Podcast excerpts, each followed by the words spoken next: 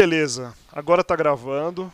Uhum. Madruga, primeiro aí, obrigado, cara, pela disponibilidade. A gente sabe como, como a semana, final de semana é corrido. Eu já vi também que você tá com, com um guri aí, É, se ocupando. garotão, garotão, Quanto, novão. quanto tempo ele tá já? Um ano e dois meses. Nossa, cara. Eu tô Um com a, eu tô com a meses. pequena aí aqui, acabou de fazer três meses. E- Olha que barato. Que loucura, né, cara? Bem no início, assim, né? Bem no início. Esse Bem. lance de, esse lance de ser pai é uma coisa muito doida e muito mágica ao mesmo É tempo. o seu, é o seu, é o seu primeiro? O primeiro. É, meu também, minha também. Tipo, Você é o primeiro pra tudo, né? Assim, tipo. É, o primeiro. O, o, o primeiro choro, nossa, chorou. Ai, o, o, o primeiro tchau, nossa, deu tchau. Tipo, é engraçado isso. Tipo, é o primeiro pra tudo, né? Aham. Ai, andou, nossa, andou. Ai, é o que primeiro. lindo. Ai, que lindo, né? Que fralda Tipo, bonita, bacana. Ai, que. É, sabe, tudo, tudo, tudo, tudo, tudo, tudo, tudo. Tudo, é engraçadíssimo isso. Não, e, e engraçado que assim, eu e minha esposa a gente tinha uma expectativa muito alta, assim. A gente falava, né? Puta, acho que Hum. vai ser menino, porque ela acho que via fotos minhas, assim, pequenininho, né? E falava, Uhum. pô, acho que eu quero ter um menininho igual você, tal, não sei o que e tal. E veio ela, Maria Uhum. Helena, e ela, e ela veio escarrada, que nem eu, entendeu? Ela veio Isso é massa. Não, e a É. gente tira muita onda, assim. E, e assim, eu, eu sou muito diretão, cara. Então, é, Uhum. é engraçado que pra mim, ter uma menina, né? É coisa de Deus, né, cara? Assim, falando, ah, é, você é, cê é, cê é grosseirão, você é diretão, ó, tá aqui, ó. Vai lá agora. né? É, agora, é, né, aí Deus falou, agora eu quero ver, né? É, agora, Agora eu que, quero ver o que você vai fazer. agora que É, no meu, no meu caso eu não posso falar que meu filho parece comigo porque ele saiu bonito, né? Então já lascou tudo, já logo de cara, né?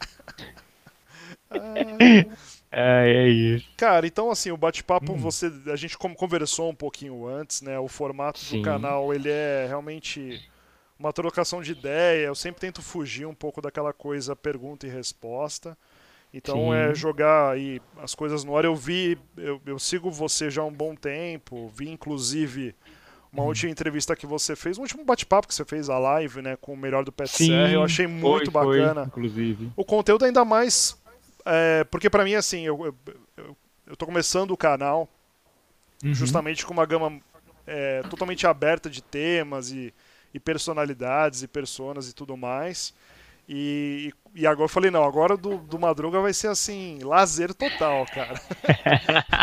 Porque assim, Eu acho isso eu, massa. Porque eu fiquei assim, falei, cara, eu, eu frequento, pra quem não conhece, acho que pra quem não, me conhece e não sabe disso, que acho que é difícil, né? Eu gosto de forró aí no mínimo há uns 15 anos, né? Em São Paulo, eu sou de Santos, mas moro em São Paulo já há 20 anos. Então eu frequento há muito tempo, eu tava indo na faculdade 2002, 2003, assim, então há muito tempo. E, e sempre. E é engraçado, todo mundo acho que frequenta, por exemplo, balada há um, um certo tempo, né? Ou seja, independente de que tipo de balada que for, ou ritmo musical, shows, circuitos, né? Você. Tem pessoas que você até ganha até amizade, às vezes tem até relacionamento com as pessoas. Tem pessoas que você simplesmente vê e nunca troca ideia. E tem pessoas que você fala, não, eu conheço de vista, sei que o cara também é mega forrozeiro. Mas, E é isso, mas né? o destino nunca rolou da gente, tipo. Nunca, nunca conectou, né? é, nunca conectou. E isso é muito, Eu- muito engraçado. Eu acredito, é, que nem você falou que você começou aí de faculdade, né? Uhum. 2002, 2003, essa época aí foi a época do universitário, né?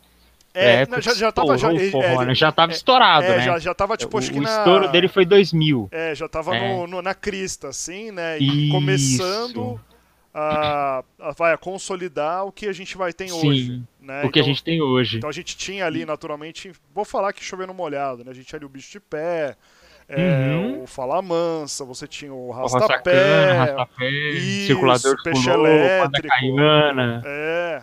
E aí você via ali o. A, que era aquela famosa cena do forró universitário, né? Isso, você viu o calendário, né, a programação, né, o circuito em São Paulo, ele, ele se estruturando, né? Então, como você bem colocou até na, na, na última entrevista, né, a gente existia sete, oito casas de show, Uhum. né, fora E todas lotadas. e todas lotadas, né? E era aquela coisa Todas assim lotadas. de pessoal que era forrozeiro, pessoal que não era, então era algo que era muito era vai que o pessoal até brinca, né? No Hermes e Renato, é muito hype, né? Era, era muito, Sim, não, não, vamos pro forró, era. vamos pro forró. É que naquela época o pessoal não, não existia esse termo hype, né? Mas se Sim, fosse, sim, é, se fosse hoje, por exemplo, o, o que o funk vem fazendo hoje é o que o forró fazia É há, há, há 20 anos atrás. É desse hype, assim, desse Sim, boom de- sim. da molecada, né? Da molecadinha. Sim. E aí eu lembro, e assim, é, você tá hoje como, como produtor do Remeleixo, né? Me corrige se eu estiver errado, você tá como Isso. produtor. E também, e você você comentou também que tá fazendo trabalhos junto à Secretaria de Cultura, é isso? de São Isso. Paulo, né? É que assim, é, a, a Secretaria de Cultura, geralmente, né, ela contrata produtores freelance para fazer alguns trabalhos. Ok. E que, e o que, Né? em que consiste esse trabalho, Madruga? É curiosidade mesmo. Olha, são vários setores, que nem é, esse ano agora eu tô, de- eu tô trabalhando no Departamento do Patrimônio Histórico, Tá. num projeto chamado Placas de Memória da cidade de São Paulo. Ah, então, por exemplo, Então- não, não, tem, não tem um vínculo Não tem com- nada a ver com arte, não tem nada a ver com a arte, não tem nada a ver com a música. É, é um outro projeto cultural histórico. Entendi, Só que assim, ne- nesse contexto, eles precisam de um produtor de execução, entendi. né? Que é o produtor executivo. Aí é onde eu entro. E, e fala, e fala um pouquinho mais desse projeto, eu realmente não conheço, acho que é legal pra pessoa É, conhecer. o, o projeto Placas de Memória, é, no aniversário de São Paulo, o, a cidade teve um projeto que contempla a cidade com 465 placas, Uhum, e essas placas elas são de contextos históricos da cidade de São Paulo. ok. Por exemplo, do lado da sua casa, é, em 1910 aconteceu um marco histórico. Entendi.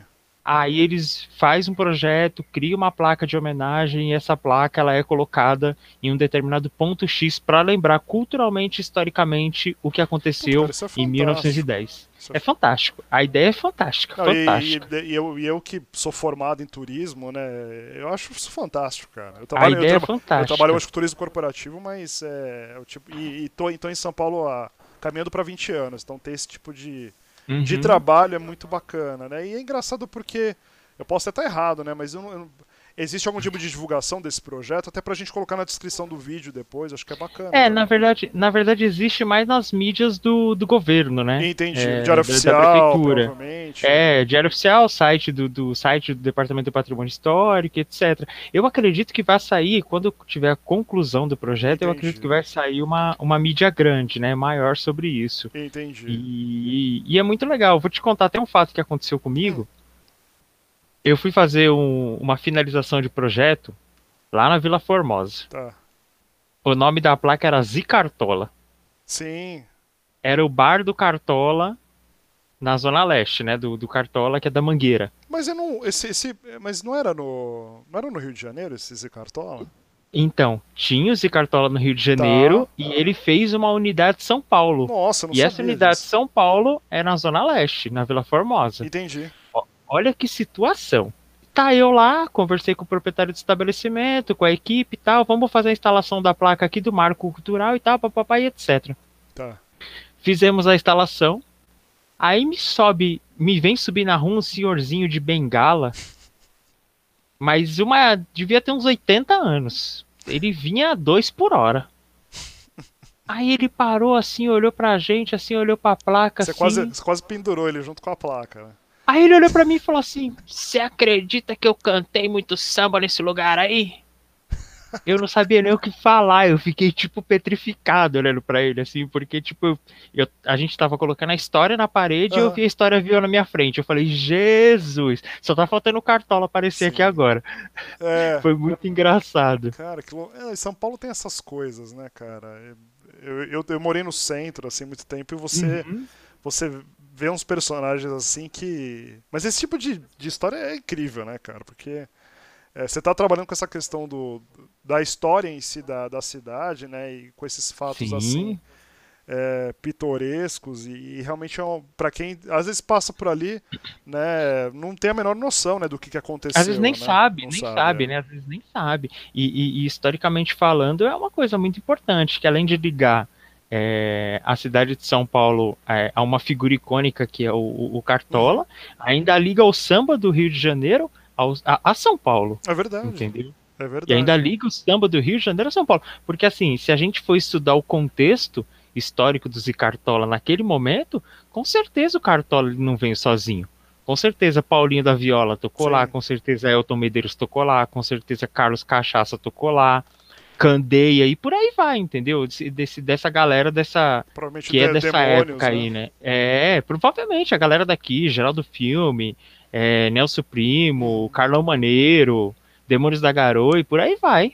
É Tem verdade. vários nomes. Não, e é bom porque tudo isso, é, é bom que esse tipo de ação aí, né, puxando aí um pouco do, do, do turismo em si, né, você consegue construir até projetos, circuitos culturais, né, de, de city tour Uhum, mesmo, né, que é algo que, uhum. por exemplo, que você vê, é, você vai, usando né, uma linguagem mais chula, aí você, você vai pro exterior, baba, né, você fala, nossa, né, que bacana, e você paga um puta city tour, né, o City Tour tem programação, né? Os turistas, às vezes o turista conhece mais da história da cidade do que você, e você anda pra cima e pra baixo. E a gente não faz a mesma coisa na maior capital do, da América Latina, né? Então, Sim. É, então, inclusive nesse esse projeto, ele faz parte, né? Ele contempla um- uma parte desse projeto que chama Jornada do Patrimônio. tá. Que aí é onde entra as pessoas fazendo um city tour central em alguns momentos aí dessa, de- desse, desse projeto das placas. Entendi. E que, que entra junto com essa ideia que você está falando. E o que eu também entro com uma coisa muito importante, né? Que eu, eu, eu comento isso com muitos amigos, né? Que quando fala, pô, você trabalhou com muitas bandas e você viajou bastante e tal. E eu falo pros caras, eu falo, meu sonho nunca foi sair do Brasil. Meu sonho sempre foi conhecer o Brasil inteiro. Até porque é um Porque- continente, né? Não é um país, né? É, a- a- o nosso país ele é muito bonito, ele é muito rico.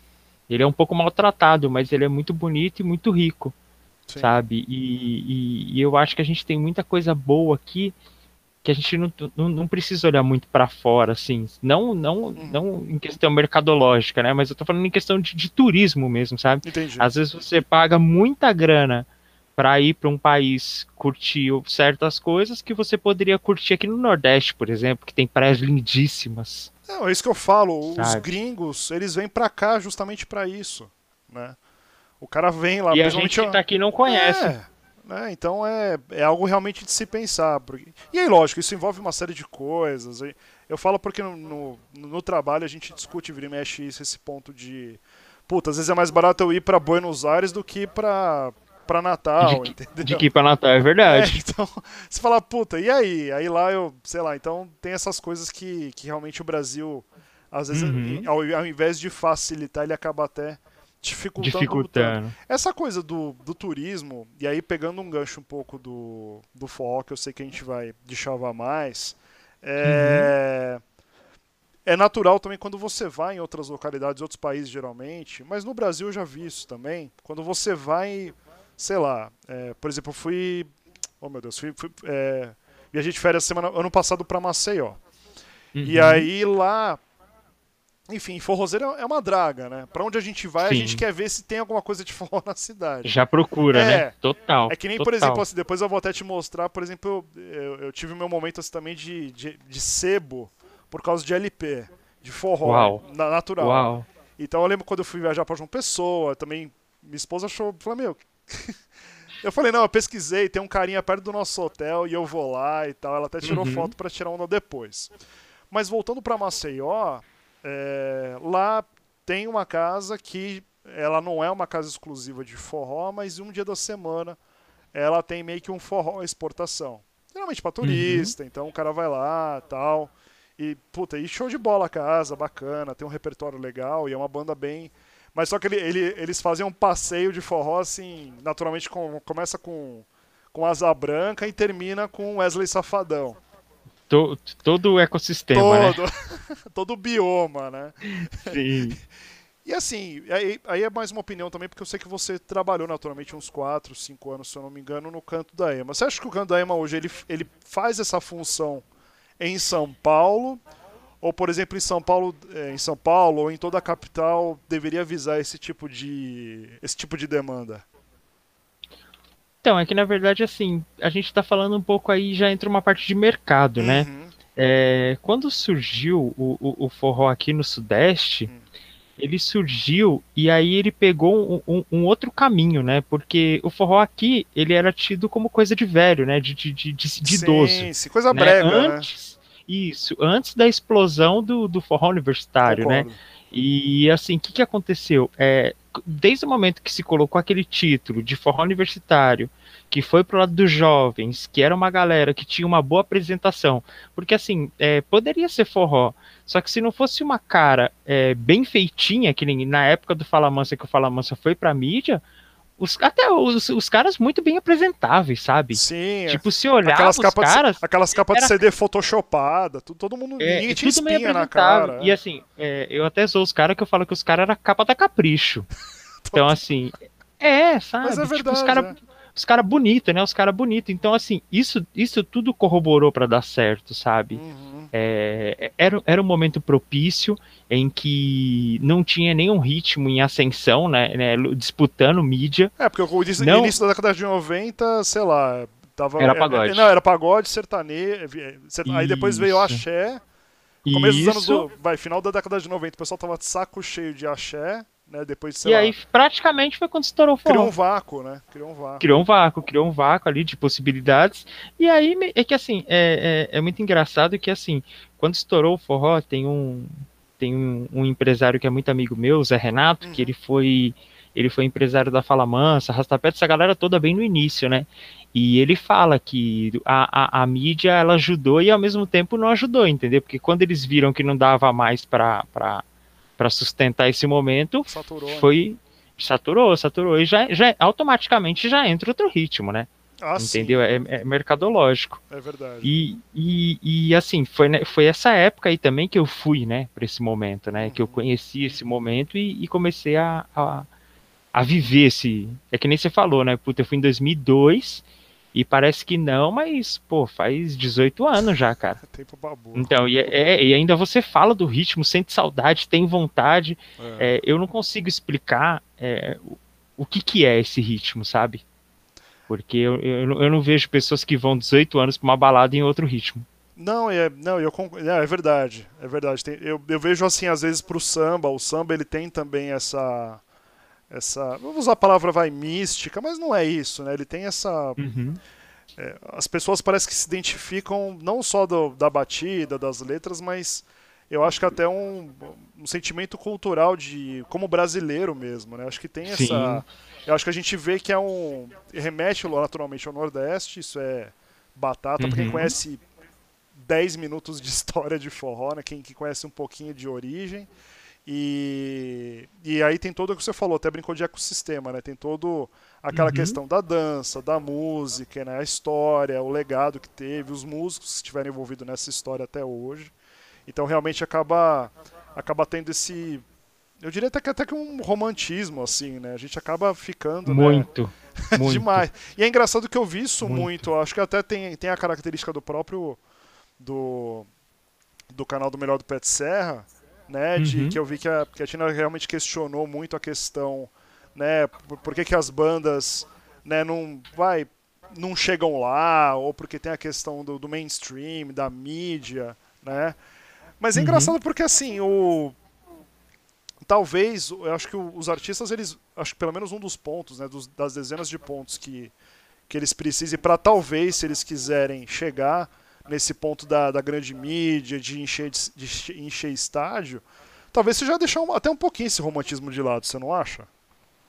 Olha, eu vou te ser sincero que o, o- aqui no Sudeste, né, se- Uhum. e lidando com forró, Hum. aqui no Sudeste, é, a gente é resistência do, do a gente é resistência do, de- desse, desse, desse estilo de acho forró, que nem né? o Nordeste que é mais, né? Assim, É, a gente fala que é meio que forró pé, fala que é o forró pé de serra, né? aham. Eu, eu, eu não gosto de usar esse termo Uhum. porque, historicamente falando, você fala forró pé de serra, só que se você vai ler num livro, forró pé de serra eram, eram os forrós no pé da serra. Sim, literalmente. Eram né? as festas no pé da serra. Sim. Então, por isso que levou esse nome forró pé de serra. A gente aqui em São Paulo não sabe nem o que que é uma seca. Quanto mais saber o que é pé de serra.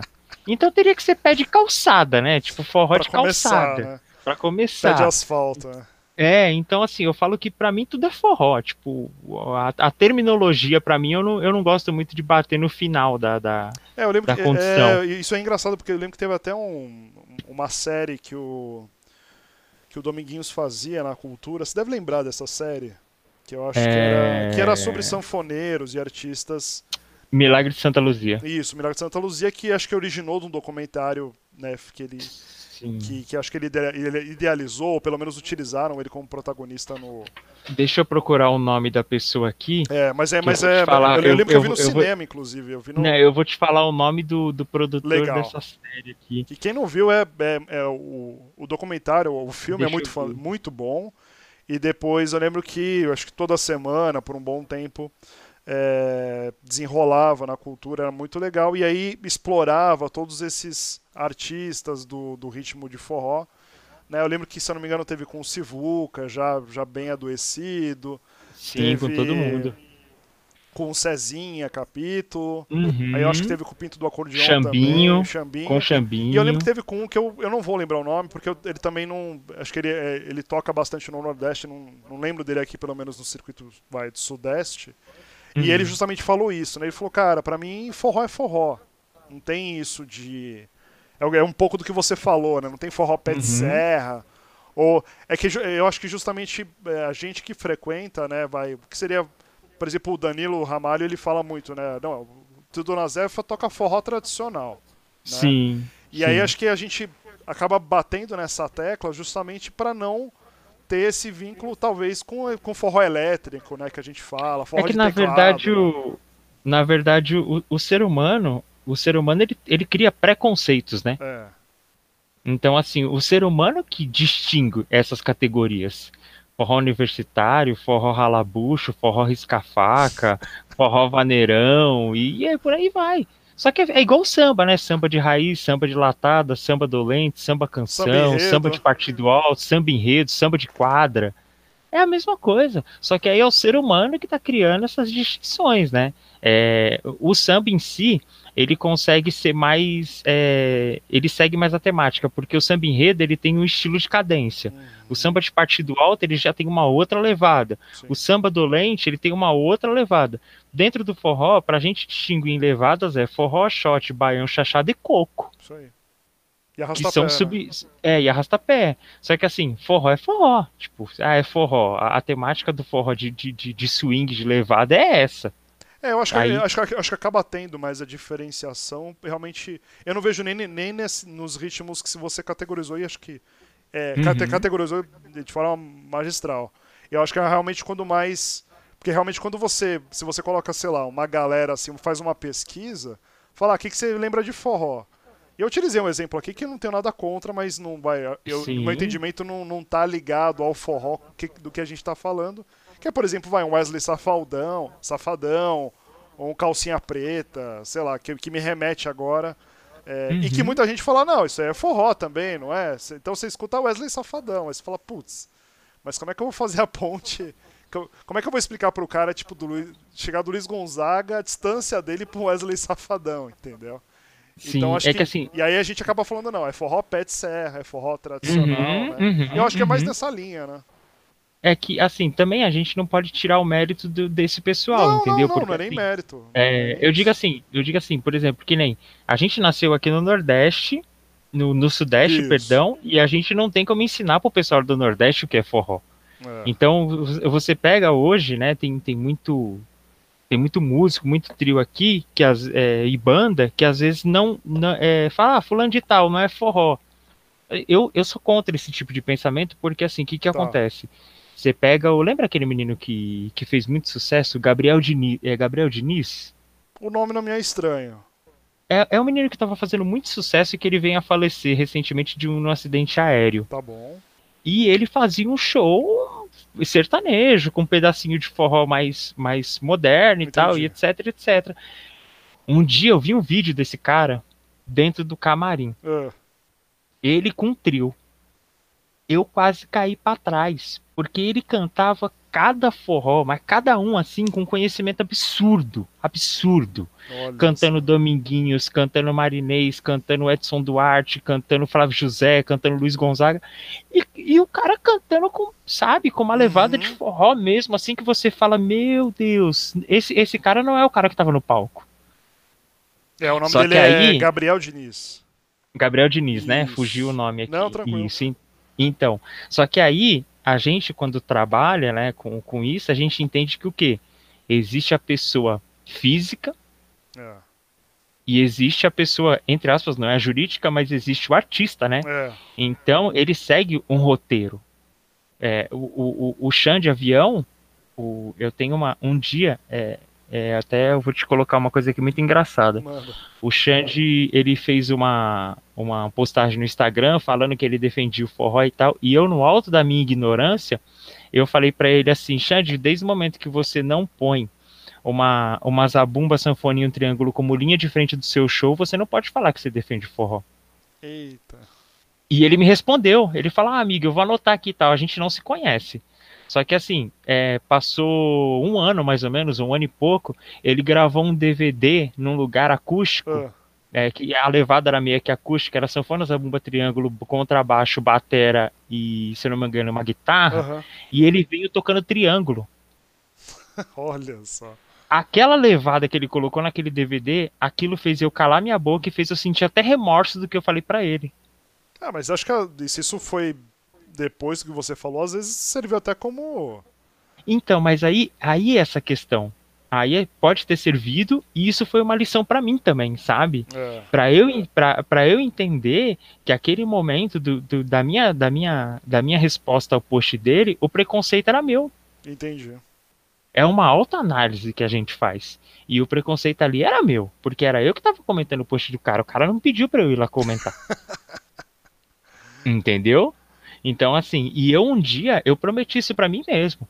Um dia eu vou ter a possibilidade de ir num show do, do Xande Avião e vou falar pra ele, Xande, um dia aconteceu isso, isso, isso, isso. Eu não sei se você lembra, mas eu tô aqui pra te pedir desculpa. Ó, E eu vou pedir desculpa pra esse cara, porque esse cara, ele, eu, eu- não preciso ensinar pra ele o que é forró, porque ele tá trazendo isso de berço. É, os caras. eles Como- já- o pessoal já. Como muitos outros do Nordeste. É, né, você escuta que assim, é, eu tenho grandes amigos no- nordestinos também de Santos e, e quando eu, eu, eu voltei a reencontrá-los, né, falava essa, pô, eu gosto de forró, escuto muito Dominguinhos e tal. E aí, Uhum. naturalmente, e é engraçado, tem essa coisa de que eles identificam, eles entendem que aquilo é forró, mas eles Uhum. colocam que é algo que assim, sei lá, os pais deles escutavam, entendeu? Né? Então não é algo, por exemplo, que ele falou, eles falam, ah, legal, mas eles têm essa, pelo menos os que eu conheço são são do Ceará, do sul do Ceará, e Sim. de Missão Velha, inclusive. Então eles falam, não, tipo, é legal, é forró, ok. Mas não. Eles falam, puta, mas é música, sei lá, que meu pai escutava, eu escutava quando era criança, tocava na rádio da cidade, assim, naqueles. me- Uhum, uhum. Tocava naqueles megafones, assim, então eles, eles Sim. têm aquilo como algo, né, um, um hit de outrora, e eles naturalmente, e os Sim. caras, hoje é o que você falou, é aviões, é Wesley Safadão, Sim, e, e- e, assim, é uma coisa que é muito engraçada que é, é essa, entre aspas, evolução, né, que, é, que o ritmo teve que ter, também, é.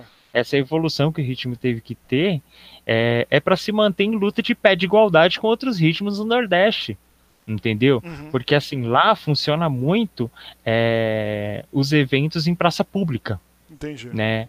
Para 120 mil, 140 mil pessoas, 50 mil pessoas. Então imagina só, é, você sobe numa, num palco e vai cantar uma realidade de 1940.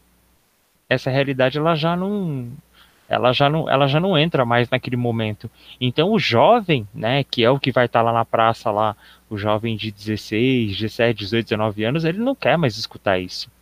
É, eu- eu- Ele não é, quer. isso, isso eu- eu- é engraçado porque eu vi isso na, na tua última entrevista e eu, eu refleti. Eu achei, primeiro que eu nunca. Na verdade, eu já vi alguém comentando isso. Na verdade, foi acho que a Janaína, quando ainda tava no Bicho de Pé.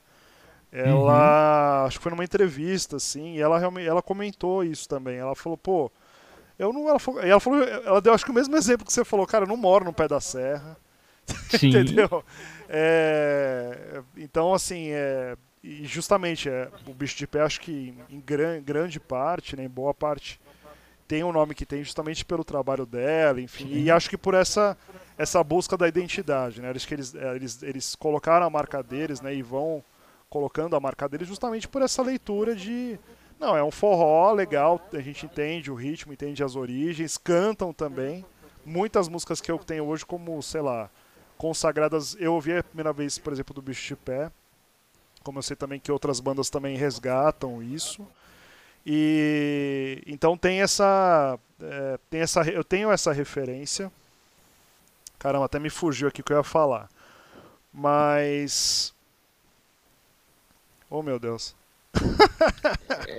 eu também tenho muita referência assim em relação a eles, né, sobre, sobre a banda, né, uhum. sobre em si a banda. E assim, é, eu vou te falar uma coisa muito engraçada, o, o, o Denis. É, todas as, as bandas, todos os artistas que conseguiram fazer marcos históricos, uhum. é que assim, mano, ganhar dinheiro você trabalha, você ganha dinheiro. Agora, você escrever seu nome na história é outra conversa. Não, e eu até lembrei o que eu ia falar agora. É, você falou essa questão de, de do artista é, é, contar a história do, do, seu tempo, ser o artista do seu, do seu momento, né, do seu tempo. Uhum. Ele é cronista, né? Cronista é, de tempo. Exatamente, você usou essa expressão. Mas, cara, tem. Eu acho que. O, pelo menos assim, a minha leitura, né? O artista, ele, ele deveria buscar, dentre várias coisas, né? Quando ele vai, acho que. Né, no caso de um, de um de uma banda de forró, um músico, enfim, o que seja, né? Que a música dele, ela transcenda esse aspecto temporal. Você, Sim. Eu, por mais que, Sim. lógico, você pega o Luiz Gonzaga, ele tem muita coisa que remete estritamente ao Nordeste, mas você tem ali coisas que, que cara, é, ele tá falando de fome, ele tá falando de sofrimento, ele tá falando de uhum. amor, ele tá falando de perda. O, eu, e eu lembro que quando eu comecei a escutar forró, eu falei, não, eu vou fazer. Na minha cabeça, assim, falei. Não tinha ainda muito essa questão de você baixar música, né? Quando você baixava uhum. era o famoso emule, tudo ilegal, Sim. né? Então é, isso era muito mambembe também. Então as fontes que eu tinha, eu falei, cara, eu tenho que começar a comprar CD e depois eu tive que no Mercado Livre arranjar um LP, uma, uma vitrola portátil uhum. da Philips para come, começar a ir atrás de sebo. Era a única fonte que eu tinha assim legítima de, de ir atrás das músicas que eu, que eu escutava na noite e eu não conseguia achar em lugar nenhum. Eu não conseguia. É, porque você, é, eu, eu brinco com os caras que eu falo assim. Você quer entender se a discotecagem tá comercial, é você pegar um aplicativo do Shazam e colocar no rolê e ele funcionar. É verdade. Agora, se ele não funcionar, o DJ tá tocando só aquela velharia é... de 1900 e nada. É. Eu brinco com os caras, e os caras ficam bravos comigo. Não, isso, e aí só, só um parênteses rápido, cara, eu fico puto quando eu vou, por exemplo, em, em por exemplo, no Remeleixo. O Remeleixo é legal muito a discotecagem porque os caras pesquisam muito e uhum. ela é uhum. bem, enfim, são estilos diferentes no Remeleixo do Canto da Ema aqui em São Paulo. Mas Sim. às vezes eu vejo uns DJs, uns DJs que assim, eles falam, meu, só porque a música é antiga é da hora. Não é assim também, né? E fecha parênteses rapidinho. É, é, então, eu, vou, eu vou abrir isso, de né? novo. Eu, eu, posso abrir o parênteses pode, de novo? Pode, pode, pode. Eu posso, né? Pode, pode. Então, é, eu vou te falar a mesma coisa que eu te falei da, da banda, uhum. né? DJ também tem que ter personalidade. Concordo, concordo. Entendeu? Concordo. Tem que ter personalidade. Porque você pegar. Você é um DJ, aí você tá tocando uma música e aí as pessoas gostam da música que você está tocando, que você inseriu no seu repertório. E aí eu sou um DJ que vou tocar na outra noite. Eu vi que a sua música deu certo, eu vou tocar sua música também? Não, não, então concordo. acho que não. Não, não, não sim, eu, tá tem personalidade. Tá e, e, e, e, o grande lance hoje, hoje, é até é uma briga muito, minha muito grande uhum. com, com várias pessoas, inclusive. Né, né nem, nem briga. É, eu, eu, defendo, eu defendo uma, uma posição que eu acredito que todas as categorias, é, seja DJ, seja banda, seja produtor, seja é, é, é, professor de dança, todos eles eles têm a obrigação de ser fomentador de público. Sim.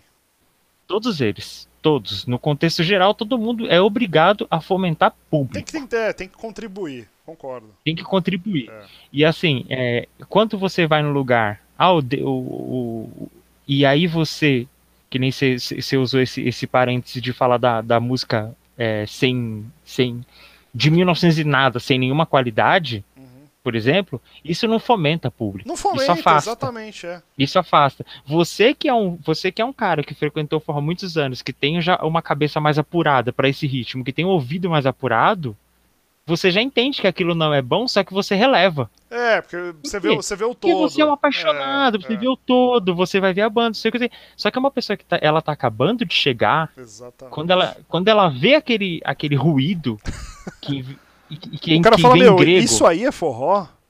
É, e, que vem em grego pra ela, né? É, é entra na cabeça da pessoa em grego. Sim. Eu, eu, brinco muito que o Fala Mansa deu muito certo no mundo, porque o Fala Mansa canta com tecla SAP para todo mundo. Não, é, é, realmente. E aí é, é um pouco do que onde eu queria entrar, porque aí quando eu comecei a escutar, eu falei, não, eu vou fazer eu sou muito metódico. Então eu falei, não, vou seguir uhum. a ordem, cara, meio cronológica. Então, cara, eu comprei uma cacetada de coisa do Luiz Gonzaga. Eu uhum. acho que eu fiquei um uhum. ano, assim, ouvindo muito Luiz Gonzaga. Aí eu fui para Jackson do Pandeiro, beleza. Acho que eu segui um pouco dos quadros lá do Candaema. Aí eu comecei uhum. a escutar muito o Jackson. Beleza, João do Vale também foi mais fácil, porque ele não tem um. Ele não tem uma discografia grande, mas enfim, são músicas que marcaram muito. Sim. E aí, cara, e aí e aí, assim, você tem essas coisas, né? O Jackson ele tem uma pegada muito naturalmente do samba, né? Sim, sim. É mais o ritmo do que a letra, na minha visão. Uhum. É, e aí, lógico, cabe discussões, mas é, tô, tô, resumindo aqui um pouco a ópera. O João do Vale muito a questão né, do que ele viveu ali na minha, na minha leitura também no em Pedreiras. O Gonzaga uhum. aí, cara, o Gonzaga ele tem uma, ele tem uma obra na, que assim, primeiro tinha que ser ensinado em escola não sei como, mas é, tinha que ser uma coisa assim que tinha que ser ensinada. A Elba Ramalho uma vez falou isso é verdade. Cara, o, o Luiz Gonzaga tinha que ser tombado, assim. O, o Luiz Gonzaga, né? É, o, o, ser, o, o ser humano, o, artista Luiz é. Gonzaga, é o personagem, né? Eu, eu brinco com os caras que eu falo que Deus pega algumas, alguns seres e joga aqui no mundo é. aqui para confundir todo mundo, sabe? Luiz Gonzaga, é, Michael Jackson, Bob Marley, sim, essa galera sim. assim, é, é, Alanis, Alanis Morissette, sim. sabe? É, essa galera, é, é, é, não, elas não têm um contexto de normalidade do mundo. Tá muito acima, e tá um patamar muito acima. Ou, ou, é um extraterrestre, sabe? Que, que, que tá passeando tipo aqui na Terra. aquela teoria Homens de Preto, né? Você fala, Sabe, não, então eu, ele era um alien, né? Tipo, é, Elvis, tipo, né? ah, não, nossa, o Michael Jordan, nossa, eu não sabia que ele era um alien, sabe? Tipo, Por isso coisas que ele voa, assim. né? Sim, é, sim, tipo, sim, coisas sim. assim, entendeu? Então, assim, o Luiz Gonzaga, para mim, no contexto forró, né? Eu entendo que ele foi o artista e ainda é até hoje. Não, e é engraçado porque aí, o artista aí, mais completo, assim, sabe? E é engraçado porque assim, é aí que eu queria chegar. Eu, eu escuto já há muito tempo e escuto assim pra caramba de LP. Já, eu devo ter a discografia dele em alguns HDs que estão jogados aqui em casa. Escutei já várias coisas. E a gente acaba ali se pegando com outros artistas. Não dá pra você escutar tudo também. Mas vira e mexe é muito louco. Vira e mexe, eu. Cara, você redescobre o cara. Você fala, puta, tem essa música também. Você fala, puta, que música legal. E aí você vai cavucando. Né? Vira e mexe, por exemplo, o Dona Zefa traz uma música, falei, puta, que música legal. Aí você vai jogar assim para dar uma pesquisada ou olha ali é, uhum. a contracapa do LP dos caras. Falei, puta, Luiz Gonzaga, você fala, caraca, essa também é do cara, né? É... Então é uma, é uma coisa que assim, você, você nunca para de redescobrir. E aí, cara, eu cheguei no Dominguinhos. Uhum. Que pra mim, assim, falei, puta, que aí acho que eu nunca mais saí do Dominguinhos. E é, é engraçado, é porque, porque aí a, a, as músicas que, que ele gravou, é, boa parte assim das que falam de amor, são músicas são, vai, são atemporais. São atemporais. Então quando você e aí que eu queria fazer só um contraponto no que você colocou, né, só para remeter lá atrás, de, uhum. de que o artista ele tem que cantar né, tem que ser um cronista da sua época, tem que ser um, tem que marcar ali o seu, seu tempo, né, a sua história. É, ele também tem que fazer uma projeção do legado dele. Uhum. Né? Porque, de novo, é o que você falou. Você sabe muito bem, isso muito mais do que eu. Quanto artista aí, quando tá meio mambembe da carreira, ele vai lá dar uma reciclada no Luiz Gonzaga. Sim. Pô, Sim. Eu, eu, canso de falar assim, boto lá Nova Brasil FM. Falei, puta, beleza, coloco lá. Aí artista, sei lá, é, Zezinho tá lançando agora um CD, e vai cantar uma música. Você fala, eu falei, pô, aí alguém, nossa, que música legal. Eu falei, pô, isso aí, cara. eu acho que é a sensação que, me, que meus pais tiveram quando ouviram o Skank cantar É o Proibido Fumar. E eu achei o máximo. Meu pai, uhum. cara, isso aí, puta, é mais velho que andar pra é frente. É de 1960, é, né? É, exatamente. Então... É que o, o, grande lance é que assim, é, é que nem é, é, pegando esse parênteses do Dominguinhos, as músicas do Dominguinhos, a grande maioria das músicas dele, né? Hum quanto composição, né? Quem escrevia as músicas do Dominguinhos, pelo menos as que fez muito sucesso, foi a Anastácia. É verdade. E a, Anas- a Anastácia tá viva até hoje, inclusive. Sim, sim. E com muita saúde e tal, e etc. E escrevendo muito ainda. Uhum. Então, assim, é, foi um, ali, ali foi um casamento perfeito, porque o, o, o Dominguinhos, ele, ele tem uma harmonia absurda, assim, sabe? É um outro cara também que Deus deu, sabe? Quando ele nasceu, Deus deu um pinguinho nele e falou: Bom, você vai ser o cara que vai mudar a história da sanfona, toma. É. Entendeu? Então, assim, ele também é um cara fora de série, assim. E, e, e deixou um legado, né? É. E deixou um legado. O difícil mesmo é que, é eu, eu, eu falo isso muito pros caras. É, o dif- você cantar, você tocar, você, você montar banda, Uhum. ser DJ, seja o que for. Cara, isso daí é, é detalhe. O, o grande lance mesmo é conseguir colocar seu nome na história. É. Aí, aí é a dificuldade geral mesmo do, do- da situação, entendeu? E eu acho isso muito doido. Eu acho que a gente, a gente se condiciona muito em, em só fazer, né? E, e- não vê o, o, o contexto do todo, assim. É, não vê o longo prazo, né? A gente fala. Não vê o a gente, todo, a não gente- vê. A gente fala assim, mundo vai corporativo. Acho que você já deve ter trabalhado nisso, nessa, nesse ambiente também. Uhum. As empresas elas têm, né, planejamento de curto ou deveriam ter, né, planejamento de curto prazo, médio prazo, longo prazo. E isso é algo que está até assim, acho que isso é muito importante nessa questão do, do- do próprio YouTube, né? Isso está sendo muito disseminado. Eu vejo quem aborda isso muito também. Eu acompanho alguns canais de, de música ou de crítico de música, como o do Regis Tadeu, que é mais Uhum. uma vertente do pra rock, né?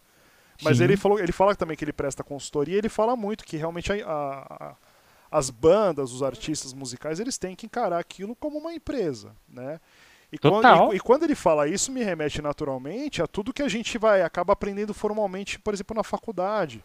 De você ter um Uhum. planejamento estratégico, se você ter um- uma boa comunicação, planejamento de marketing, né? E realmente, e, e quando você vai olhar é, vai, essa questão de legado, de longevidade da sua obra, isso é, isso é marca, né? Que o pessoal chama de Sim. branding hoje, que é a, mesma, é a mesma coisa em inglês. E eu vejo quase. Isso, eu, eu sei que você explorou bastante isso no bate-papo com a Tina, mas é, é, o que eu queria é, explorar isso contigo é assim de. é, eu vejo pouquíssimos artistas, vai, do segmento do forró, tendo esse tipo de, de visão, ou até mesmo ou assessoria. Você você tá vendo a minha imagem, não tá? Sim, tô. Cara, tô bem quando, te olhando aqui. cara, quando eu vejo um trabalho desse aqui, por exemplo, que o que o Dona Zefa fez, né, os Uhum. últimos dois discos, né, que eu tenho aqui Sim. o, o Eu Gosto Desse Assunto e o Beleza de Baile, cara, isso, Uhum. isso, é, isso é um trabalho de marca. Sim. Fala, não, isso. E aí que eu fico, de novo, aí volta o, o parênteses assim, P da vida, quando, assim, e eu entendo que tem toda uma questão financeira, né? Eu, eu imagino que às vezes muitos artistas de forró aí é, têm o seu emprego vai no, no, no horário comercial e, e acaba tendo que ainda balancear essa transição para uma vida totalmente ligada à música. É, mas ao mesmo tempo que você, você trabalhar bem essa marca, né, e ir construindo de forma aquele alicerce muito Gradativa. gradativa, mas assim muito bem feita, né? Uhum. Do que às vezes você fazer um puta do trabalho e entregar, e aí é um, é um, é um pré-conceito meu, é um gosto meu, né? É, de você Uhum. entregar um CD no envelope. Que aquilo. É que assim. Não, e eu. E, o- e- é, então é. E aí, lógico que isso é um aspecto do trabalho, mas eu acho que tem todo. é, e aí queria isso jo- jogar essa batata pra você, né? Pra entender a tua visão. Denis, é o seguinte, vamos lá. É, vamos começar do começo. Bora. Eu e você monta uma banda. Certo? Sim. Vamos lá, vamos, vamos colocar o nome da banda de Banda Podcast, Boa. certo?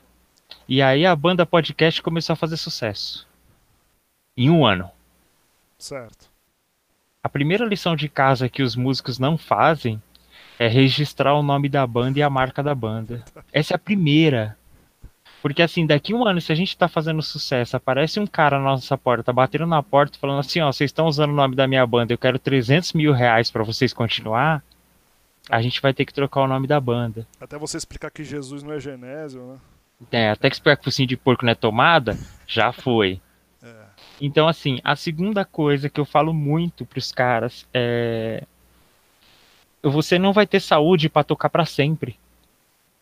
Então é muito importante, quanto artista, você fazer uma ME pra você, ou uma MEI, e ir pagando essa empresa e contribuindo para sua previdência, para quando você tiver uma certa idade você conseguir aposentar com um salário bom, uhum. Para você não precisar ser um músico que vai tocar até morrer no palco. É. Entendeu? Então tem, tem várias nuances. É, é, infelizmente, viver de arte não é só executar a arte ali em cima do palco. Sim. Não é só isso. Isso, isso é uma parte. Só que em volta tem muita coisa. Em volta é muito mais complexo que isso. E, e o forró, ele, ele, ele, carece bastante disso, assim, sabe? Essa, essa, principalmente essa pandemia, ele, ela deixou muito nítida isso, é, sabe? É, isso é até um ponto que eu queria explorar contigo também. Como é que, como é que, qual que é a tua avaliação, assim, dessa tua fotografia nesse período de pandemia também, né? Depois. Então, vamos lá. Período de pandemia, parou tudo, né? Uhum. Parou tudo. Todos os eventos mundiais. Sim. O ritmo que for, parou. É. É, eu comentei isso com um amigo meu. É, essa pandemia, ela vai, por doença, pelo coronavírus, ela vai é, levar muita gente, né? Por, por falta de cuidados das pessoas, sim, sim. por falta de entendimento do que está acontecendo, só que ela vai levar muita gente também por causa do capitalismo, tá. que ele é muito selvagem. Então, assim, é, algumas pessoas, empresas, bandas e etc, etc, não vão conseguir chegar no final desse, desse túnel. Né? Não vão conseguir, porque vai acabar ali. Só que, assim, o que, que eu te falo artisticamente? Por exemplo, esses dois trabalhos que você me mostrou, além de ter a infraestrutura do vinil nesses dois trabalhos, uhum. são dois trabalhos que estão também nas plataformas. Sim, é verdade. Já tinha, já, tinha, já tinha toda essa base já. É então, então aí é uma forma de você ter um, um fomento monetário além do show, entendeu? É uma forma de você pegar e falar assim: olha, é, eu não estou fazendo show hoje, mas eu vendi aqui na internet aqui 20 discos. Então você vendeu 20 discos por 17 dólares. Uhum. Aí você coloca o dólar vezes 5 reais, vezes 20, já tem um, entendeu? Dá já pra, tem um já salário dá, mínimo. Dá pra comprar um saco de arroz já, né? É, já dá pra você ir lá e comprar um saco de arroz, entendeu? Já tem um no salário preço mínimo. Que tá, né? Entendeu? Então, é assim, é, é, o grande lance é esse: é saber realmente se cercar, sabe? Entender que, que, que só a música, né? Só o tocar. Eu falo que eu falo muito pros caras que eu sou muito contra esse lance de tocar, pegar o cachê e ir embora. Eu acho que ah, não é só isso, tem muito mais. Tem muito mais mesmo, assim, anos luz mais. É, mas infelizmente é isso, né? A gente que, que, que trabalha muito, que, que, que, luta muito assim para conhecer mais coisas, a gente acaba vendo que o buraco é um pouco mais embaixo, entendeu? Entendi. Mas você é entende bem... que é uma mescla de tudo. Tem uma questão de, de investimento, tem uma de financeiro, tem uma questão de, sei lá, de pensamento do, dos artistas hoje. Porque, porque hoje o que, o que é bacana, e acho que isso ajuda também, é engraçado porque hoje você tem bons exemplos, vai, é, que, que assim estão tendo, é, estão ocupando certos espaços que antes assim a gente praticamente não tinha. O, o próprio mestrinho tem todo um tem todo um aparato ali de atuar não só no forró, mas com uma uhum. série de artistas de outros ritmos. Você vê no Nordeste artistas assim, vai, é, o próprio Cezinha, acho que tem uma carreira muito consolidada. O Flávio José, cara, que é um. que é, engraçado que ele. Acho que ele, é, o som dele chegou até um pouco tardiamente aqui em São Paulo. Mas, uhum. pô, se ele vem. Quando ele vem para São Paulo, você sabe, ele, ele lota o canto da Ema, lota onde ele for. E ele, até, e ele abrange até um pouco mais o, a comunidade nordestina do que só a galera do forró. Isso é muito bacana também. É, e são pessoas que, cara, perseveraram. Quando eu, quando eu vi um pouco da história do Flávio José mesmo, ele, puta, acho que ele, se eu não me engano, ele era bancário pelo Banco do Brasil, algo do tipo, e, e aí depois acho que ele se aposentou, e aí que ele realmente começou a investir mais, Sim. enfim. É, porque, exemplo, de novo, exemplos não faltam. Você vê que onde que aperta mais o calo para o cara falar, não, eu tenho que dar o próximo passo, eu preciso girar um pouco mais aquele parafuso ali, daquela apertada. É, é um pouco de tudo, ou tem assim, falar, não, isso aqui que, cara, aqui realmente pega a maioria dos caras? É realmente o esforço individual? Ou é a grana mesmo que, puta, pra, faz, pra é, alugar estúdio, essas coisas todas que acaba pegando mesmo? Não, acho que não, cara, porque assim, é, eu vou te. Eu vou te abrir três parênteses aqui no mesmo assunto, Bora. né? Eu, eu, vou ficar meia hora falando só de um assunto. Não, demora. É mentira. Vamos lá.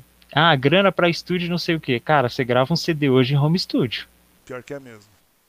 E com uma baita de uma qualidade. Uhum. Entendeu? Então, assim, é, você joga sua música numa plataforma aí, no Spotify, no Deezer e tal, e etc. E tá fazendo dinheiro. Total, o, o próprio canal aqui, eu acho que em dois dias eu eu coloquei os primeiros episódios e ele tá hoje, eu acho que em oito ou dez canais, já perdi a conta já. Entendeu? É então, assim, fácil. ele. É. Então, assim, é. E só que o que que acontece, principalmente com o nosso ritmo, né? O ritmo forró, né? Uhum. Eu vou falar do ritmo, porque é, o- é, o- é o que a gente vive, né? É o que Você eu manja, vivo. é. É o que eu vivo. Eu tenho que falar da, da minha Não, você expertise. manja, né? pode falar, eu manjo. Não tem problema. Não, não, não, não gosto de falar isso, mas eu, eu tenho, tenho um certo entendimento, né? Sim, sim. Mas assim, é... cara, você pega o- aqui no Sudeste, aqui no Sudeste, a nossa verdade seria todas as bandas e trios pra dar certo mesmo, taria- em vez de estar tocando só o Nordeste, tocar o Fala Mansa também. Você entende o que eu tô querendo dizer? Eu não tô querendo ser bairrista, Uhum. mas é uma questão de, de, de, reconhecimento. Nosso, para mim, o nosso Luiz Gonzaga é o Fala Mansa. E aí você compara, é, não, não, não- compara com mérito de valor, mas você compara com, com menção, sabe? Por exemplo, você pega no, no meio do ano, o Luiz Gonzaga e o Tato são os dois maiores arrecada- arrecadadores de valor de, de, pelo ECAD na festa junina. Não, isso, né, desse ponto do. Esse ponto de. Como é que fala? É, de representação. Eu- De assim, representatividade. é, se você, de novo, você vai colocar. É que nem né, pesquisa, né? Você vai fazer pesquisa ali de. Coloca várias pessoas de várias origens, vários Uhum. perfis e vai fazer uma pesquisa zona. Se falar forró, é o que você falou, é realmente. Vai falar, puta, o cara vai lembrar de falar mansa e vai lembrar do Luiz Gonzaga. Eu acredito que é, Sim. é nessa linha mesmo. Concordo. Então, e, assim, Hum. e- e também na linha do que você falou, que é, pelo menos do que eu entendi, de beleza, a- de- da, da contribuição, porque é- essas bandas estão hoje por, por causa do trabalho do Fala Mansa. sim, Né? Do, Sim. foi, o- foi, o ponto, foi o segundo vai grande ponto de partida, assim, né? E isso, e se, se, não fosse esse segundo vai grande ponto de partida, a gente não tava aqui hoje. É verdade. Entendeu? É verdade. Tem Então, que assim, reconhecer. Não tem jeito. É, cara, é Chupa, é incrivelmente. verdade. É. incrivelmente tem que reconhecer e, e, e, aqui no, no, Sudeste, principalmente nesse eixo Rio, São Paulo, Minas Gerais, né, o pessoal tem uma reticência, reticência muito grande em ter esse reconhecimento, sabe? Eu acho que não é nem. É. Eu eu vou te dizer, assim, é uma opinião minha, Madruga. Eu acho que não é nem o reconhecimento histórico. É, eu acho que é mais afinidade, sei lá, musical, eu diria. Porque, assim, de novo, aí é uma questão mais de, de gosto mesmo. Porque, Uhum. porque assim, cara, a gente não. é, Lógico, eu, por exemplo, eu, você, tem uma série de pessoas que eu acho que, puta, vão lá, pesquisam, são os retardados, né? Compra LP, né? Ia lá pro forró, puta, de segunda-feira no KVA à noite, entendeu? As coisas meio loucas, Nossa, assim. Então, isso. É o tipo de coisa que assim. É- é- e aí tem, por exemplo, o escutar o Dominguinhos, por exemplo, colocar pra escutar. é, tem um simbolismo, por exemplo, pra minha filha de três meses, tem um simbolismo pra minha esposa que gosta de forró, gosta. Uhum. E quando eu escuto, cara, pra mim passa, tipo, vários filmes na cabeça, entendeu? Nossa, é muito Tem- legal isso, é muito né? legal. E, e tem toda a questão histórica, o, o valor que eu, que eu dou pra aquele artista. Que eu já ouvi 300 documentários, 200 entrevistas do cara, não sei o que e tudo mais.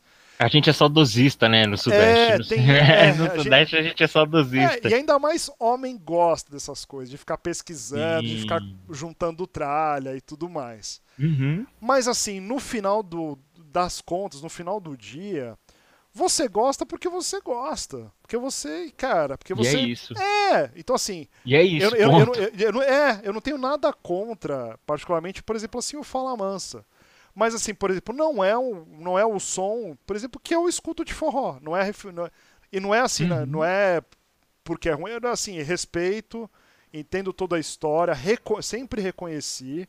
E, e, entendo quando os caras vão pro canto da EMA, que é, vai, a principal casa, ou das principais, junto com o Remeleixo aqui em São Paulo, eles uhum. lotam, porque muito. realmente vai gente do forró, vai gente que não é do forró, porque o nome do. A marca Fala Mansa é muito forte, né? Sim. Mas, é... de novo, os artistas ali da noite, eles, eles começaram também forrozeiros, a grande maioria. Então, quando, quando não. É, e quando não tem ali no. Quando ele. Se, se falar assim, não, metade coloca e metade não coloca as músicas. Aí falar, não, tudo bem, aí é uma questão de linha. Tem uns que vão muito na linha tipo Luiz Gonzaga tal.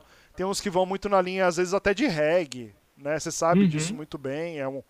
E você vê mais de uma. Então você vê que tem uma convergência assim de algumas bandas. Tem umas que vão até para pífanos de Caruaru. Então, assim, tem, tem um pouco de tudo. Mas quando, por, particularmente, aí é a minha opinião, eu não vejo a vasta maioria indo nessa linha, eu acho que é mais uma questão assim de gosto, de identidade mesmo. Eu não vejo. Também. Né, eu não, eu não vejo tanto como uma questão assim de tipo não reconhecer. Porque justamente eu cansei de ver trios que tocam, que, por exemplo, arregaço assim na noite de, de São Paulo e na noite assim em outros locais onde eles vão que quando chegam perto do Fala Mansa, você vê que os caras meio que, em respeito, os caras dão uma baixada de bola. Uhum. você vê que Tem assim. isso, né? É muito, é muito engraçado. E você fala assim: caraca, se ele abaixou a bola, quem sou eu pra, tipo, ficar. É, né? Querer criar uma crista. É, ficar falando groselha, entendeu? Então é, uhum. é, é, aquele momento que você falou, tipo, não, vou. Que nem você falou do. Do avião, do Xande. Né? É, vou, do Xande. Peraí, vamos, deixa eu baixar um pouco a bola. Peraí, para o jogo, põe a bola no chão. É, cara, a gente tem que ter essa autocrítica, né? A gente tem que ter essa autoanálise. E, e aí agora, é, eu vou te levar para falar para falar uma coisa sobre o artista, né? Sobre o artista independente nesse momento de trabalho, né? É, eu até citei isso na Tina, eu gosto muito de citar isso nas entrevistas, porque é, é, um, é, um, é um cara que é muito batalhador e tá onde tá, tem o que tem, porque realmente acredita no que faz. Quando eu conheci o MC, eu conheci ele vendendo CD de mão em mão, uhum. com uma mochila nas costas, sabe? Eu conheci ele no show do Duane e ele tava vendendo CD de mão em mão. Era, loucura, devia ser bem, né, devia ser bem começo de carreira dele, inclusive. E era um CD, inclusive, de papelão com um carimbo com carimbo, era, era, era feito totalmente artesanal. Entendi. E tinha uma qualidade. A, ali já tinha uma qualidade. Era um, era um papelão bacana, muito bem carimbado, é, muito bem gravado. Né? Isso, eu acho que, se eu não me engano, deve ser mais ou menos uns 15 anos atrás, eu acho que foi isso. Entendi. Eu não vou lembrar. Eu não vou lembrar a, a, a, quando foi. Eu não lembro. Eu ah, entendi. Lembro. Foi no começo de carreira dele, você chegou é, a foi ver. No começo. Você chegou a ver esse bem, fenômeno bem, bem no começo. começando. E assim, o, o, mais engraçado é que anos depois eu fui jogar bola numa quadra, né, com um pessoal que eu sabia que era do rap, só que eu não sabia também, de, depois que eu fui me ligar lá, lá conversando com os caras, que o, o, time do futebol que eu fui parar era o time da Laboratório Fantasmas. Da, da Laboratório Fantasma, que é a empresa dele hoje. Entendi. Né? Então, assim, e eu acabei conhecendo ele, é, fazendo um pouco de amizade. Eu acabei conhecendo o Rashid, fazendo amizade. E são caras que eu vi. É, eu, eu acompanhei aquele início ali. Então, assim, aí você fala assim, pô, não dá certo? Lógico que dá. Lógico que dá. Só que se você não acreditar na sua verdade, quanto que você espera que outras pessoas acreditem? Ah, não vai, não vai acontecer. Entendeu? Então, assim, é, é, é, um grande lance. Essa pandemia, principalmente para quem trabalha com música, com arte, é, ela tá fazendo a gente entender que é necessário você acreditar mais em você e lutar mais por você para depois querer que as outras pessoas acreditem. É meio, é, é, meio que uma situação de vai ou racha agora, né? Sim. É um divisor sim. de águas, porque eu acho que muitas pessoas devem estar se redescobrindo esse projeto mesmo que eu estou tocando agora é algo que nasceu ao longo desse, desse período né, bizarro. Pandêmico. É, é pandêmico, bizarro, né? É um ano também que eu escolhi para fazer 30 mil coisas, mas é, falei, não, eu tenho que. E tá, tá me ajudando pra caramba, e é algo que eu quero também maturar. Mas eu, eu, eu, quando eu vi essa situação, né, e naturalmente, tanto do meu segmento, trabalho e tal, e, uhum. e naturalmente a gente acompanha 850 páginas e amigos são do forró também. Sim. E você naturalmente fala, cara, mas os caras vivem de, de, de show. O Uhum. que, que vai acontecer, entendeu? E você viu ali que, cara, pouquíssimas assim, na minha opinião, né, demonstraram até algum tipo de reação. Pra depois falar que ah, para chegar Que- para depois chegar no patamar de falar não, isso aqui tá legal ou não tá legal. Se bem Sim, que muitas sim, assim, sim. cara, se já, se já eram inexpressivas ou com pouca expressão, cara, desapareceram do mapa. Assim como no meu segmento, como dando exemplo de agenciamento de viagens corporativas, muitas agências fecharam, cara. Uhum. Então quando você traz isso pro forró, eu imagino que seja um momento assim de falar, não, peraí, é. Se eu, se eu- acho que até assim, até pra pessoa, né? Fazer uma. Cara, se eu, se eu. Se eu sobreviver a isso aqui com o meu trabalho, cara, depois o que vier é, é baba, né, cara? É, eu, dei, eu, eu, eu fiz uma entrevista um tempo atrás escrita para um blog, né? É. E aí o, o, o cara me perguntou assim, né? é, até mandar um abraço para ele, David Chaves, que uma hora eu acho que ele vai escutar aqui e ele vai saber que eu falei dele. Ele me fez uma pergunta assim: como é que você vê, depois dessa pandemia, a situação daqui 10 anos? Aí eu falei para ele, eu falei, putz, é, é até triste que eu vou falar, né? Mas é, quando, ele, quando ele fala do artista, né? Eu falei, a pessoa tem que ver se ela tem que se enxergar e saber se a carreira dela daqui 10 anos vai estar rendendo os frutos que ela precisa, né? Não para sobreviver, mas para viver mesmo, para viver, sabe? A gente sobreviver é, é um fato que o ser humano se condiciona. Mas eu digo para viver mesmo, de você poder falar assim, eu trabalho com esse X ritmo e eu tenho carro. Eu trabalho com esse X ritmo e eu comprei uma casa. Eu coloco comida na mesa, né? Entendeu? É, eu coloco comida na mesa. É que nem eu, eu, eu falo pra muito cara, tem muito cara que fala, porra, você é chato pra caramba. Só que eu falo pros caras, eu só trabalho com isso. Cara, eu eu nunca vi alguém de sucesso ser mega legal. Entendeu? Eu só trabalho com isso. Vai, faz, vai fazer um evento, eu sou muito chato. Vai trabalhar com uma banda, eu sou muito chato. Só que eu só trabalho com isso. É minha única fonte de renda, não é hobby pra mim. Então, assim, é, eu, eu, eu, eu entendo, no meu entendimento, é como se eu estivesse chegando 8 horas da manhã de, de, de, de social num escritório. Sabe? Hum. É, é- é o mesmo entendimento. Eu não vou beber no meu trampo, é, e etc. É, é- é mais divertido trabalhar com arte? Tem o lance do divertimento, do entretenimento, né? Sim. Só que você também tem que se policiar, você tem que se condicionar, que saber que qualquer erro que você der ali não vai ser um erro visual para você ser mandado embora do emprego, vai ser um erro visual para você encerrar sua carreira, para você sujar seu nome, para você acabar com a sua vida artística, Ah, sabe? totalmente. Então Porque- tem que porque, ter cara, esse no- filtro. No final do dia, no final ali do. Como diz, muitos dizem, né? Você vai encontrar o criador que você tem o seu nome, né, cara? Uhum. E quando você vai também pra quem fica, aí de novo eu acho que volta um pouco na questão de marca e legado. É o seu legado que você deixa. né? Sim. Né? Sim. Então é. O que, que, que as pessoas vão ter como referência, no caso de novo, né? Do, do artista de forró? Cara, é a obra que ele deixou. Sim. Aquilo. Eu, eu tenho grande convicção que você. eu- pô, a gente é rato de sebo, a gente sabe. Você vai lá, você fala assim, nossa, que artista é esse? Aí você vê o cara. Cara, o cara lançou, sei lá, 40 LPs. Uhum. 40. Aí você olha as músicas, você tem uma noção mais ou menos do ritmo, você tem uma noção do que, que fez sucesso ou não. E o cara, Sim. puta, deve ter feito sucesso no bairro dele, não é possível. É que assim, É, não, antigamente. né, tem isso também, né? Antigamente, que nem tem um.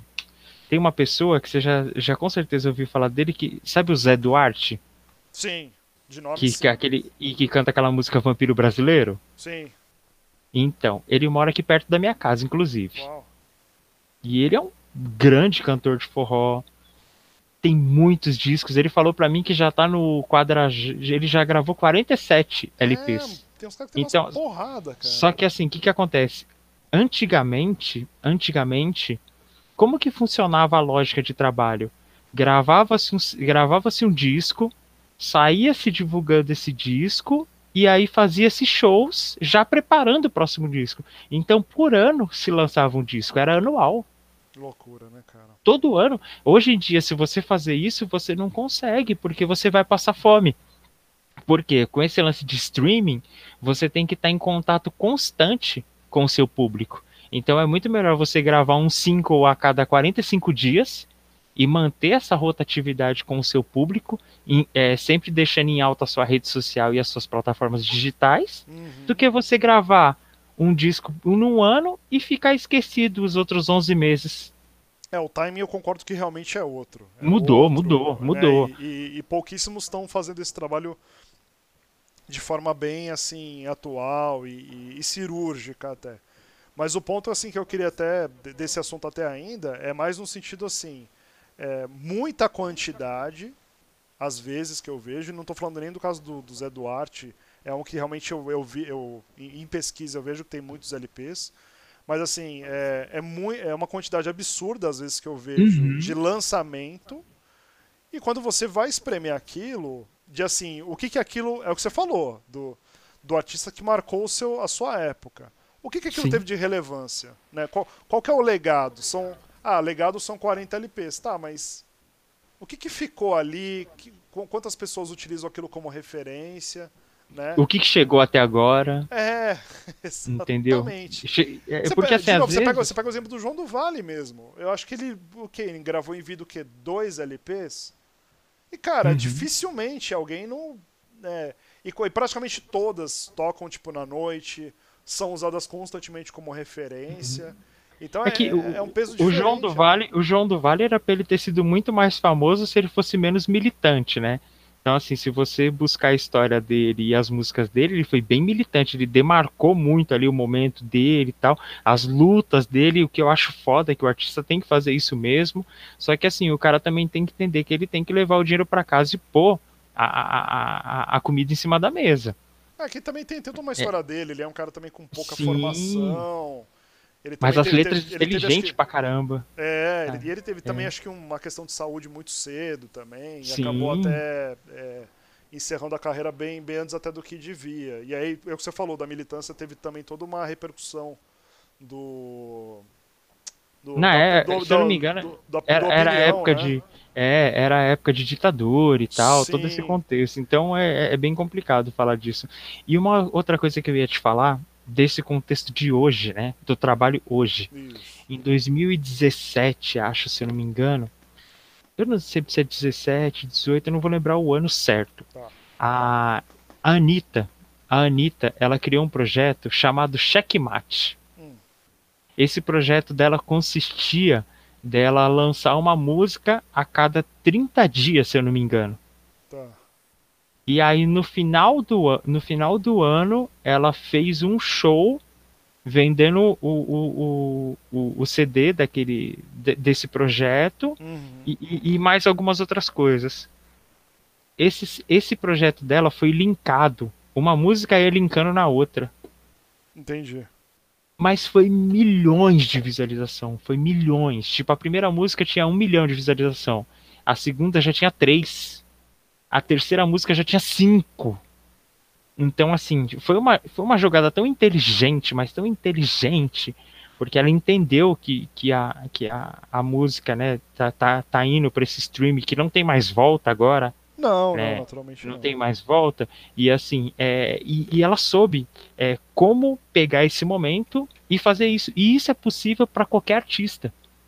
Isso é extremamente possível para qualquer artista, sabe? É, é...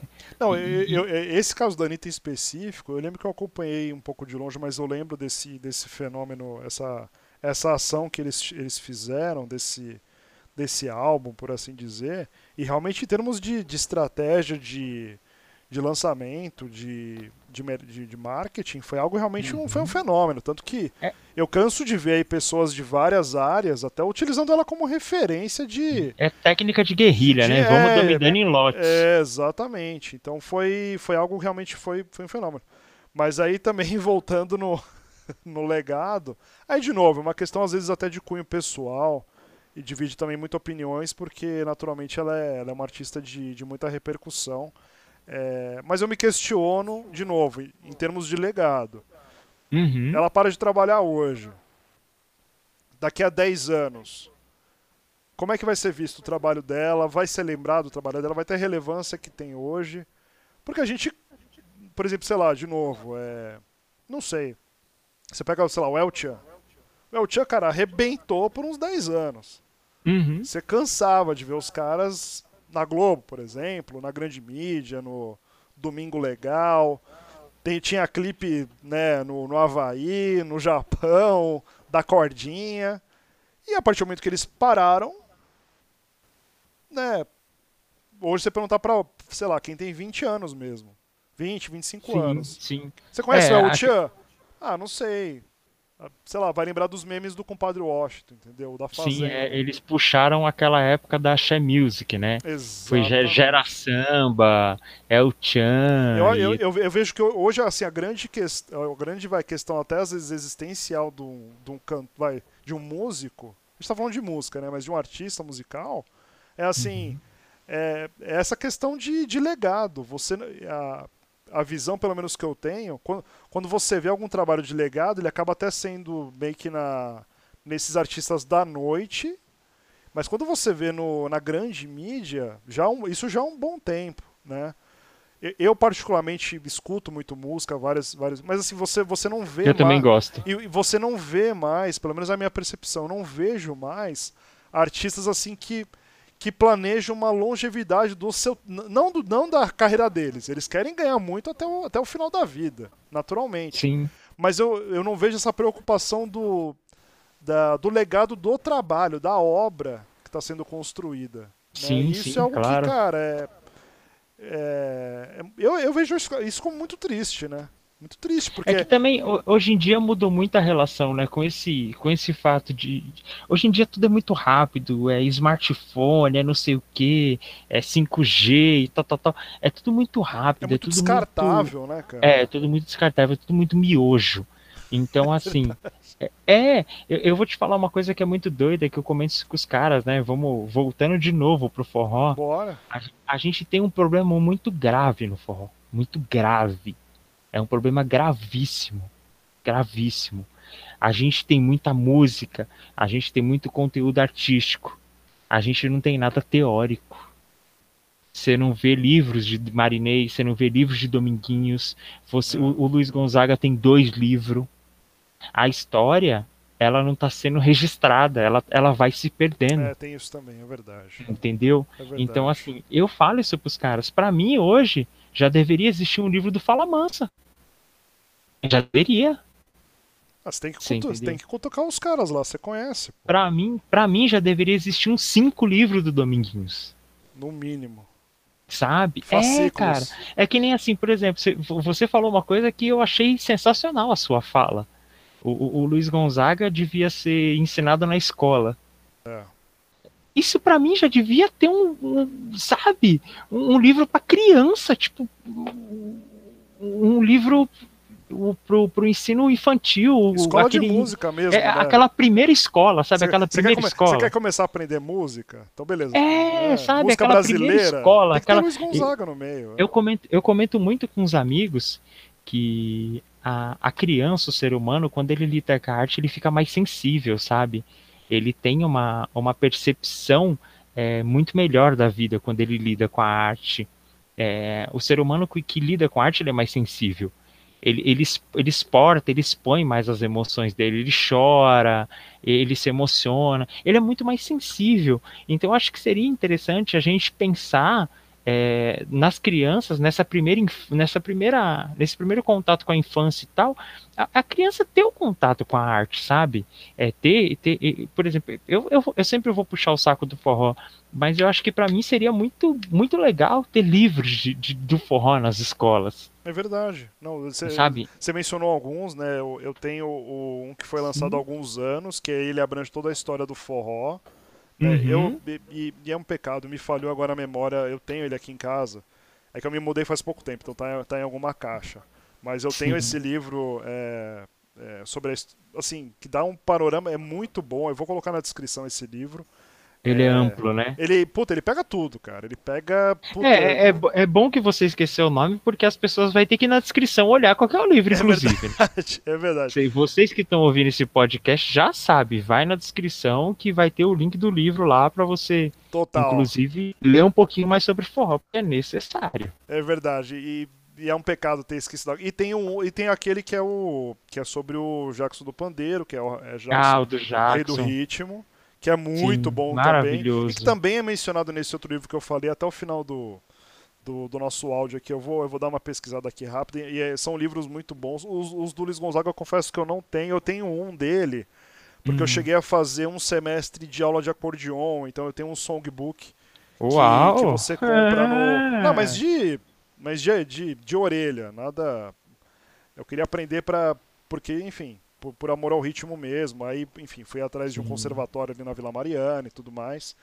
Mas é, eu concordo totalmente. Qu- qu- Quanto mais você é, abrange os canais de comunicação, e vai Uhum, ter gente que vai uhum. querer sentar e ler, vai ter gente Sim. que vai ligar o Spotify, Sim. eu mesmo sou um cara muito visual. É, então, para mim, por exemplo, o YouTube é um, é um, ele é um tipo de distribuição de comunicação online que, que encaixa muito pro meu gosto. né? Uhum. E naturalmente, quando você, quando você fala, puta, legal, o forró existe aí há 60, 70 anos, sei lá quanto tempo. Tá, puta, mas eu quero conhecer um pouco mais, quero fazer às vezes um trabalho acadêmico, quero Uhum. fazer um trabalho de escola, onde é que eu posso pesquisar? Aí você fica, "Ugh", né?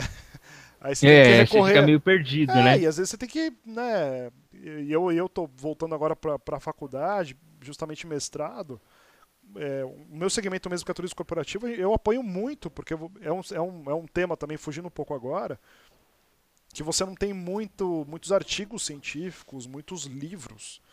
Sim. Então, e quando você fala isso do forró também, que é algo que está há muito tempo, que, cara, influenciou centenas, se não milhares de artistas no Nossa. Brasil e no mundo e muita tal. gente. E não- que está no mundo, né? É, e e é o que você falou, tem ritmos aí, pô, você pega o rock mesmo, cara, às vezes tem, tem você acha 20 livros sobre o Queen, entendeu? Sim. então, é, mas de novo, eu concordo que realmente é essa contribuição, ela acaba, ela tem que ser mais expressiva e assim, vão, é, eu acho que isso também, de novo, eu acho que muito do que a gente falou acaba voltando muito naquele cerne da marca, do legado, né? Então, Uhum. sei lá, é uma empresa, como é que o meu trabalho vai ter relevância, né?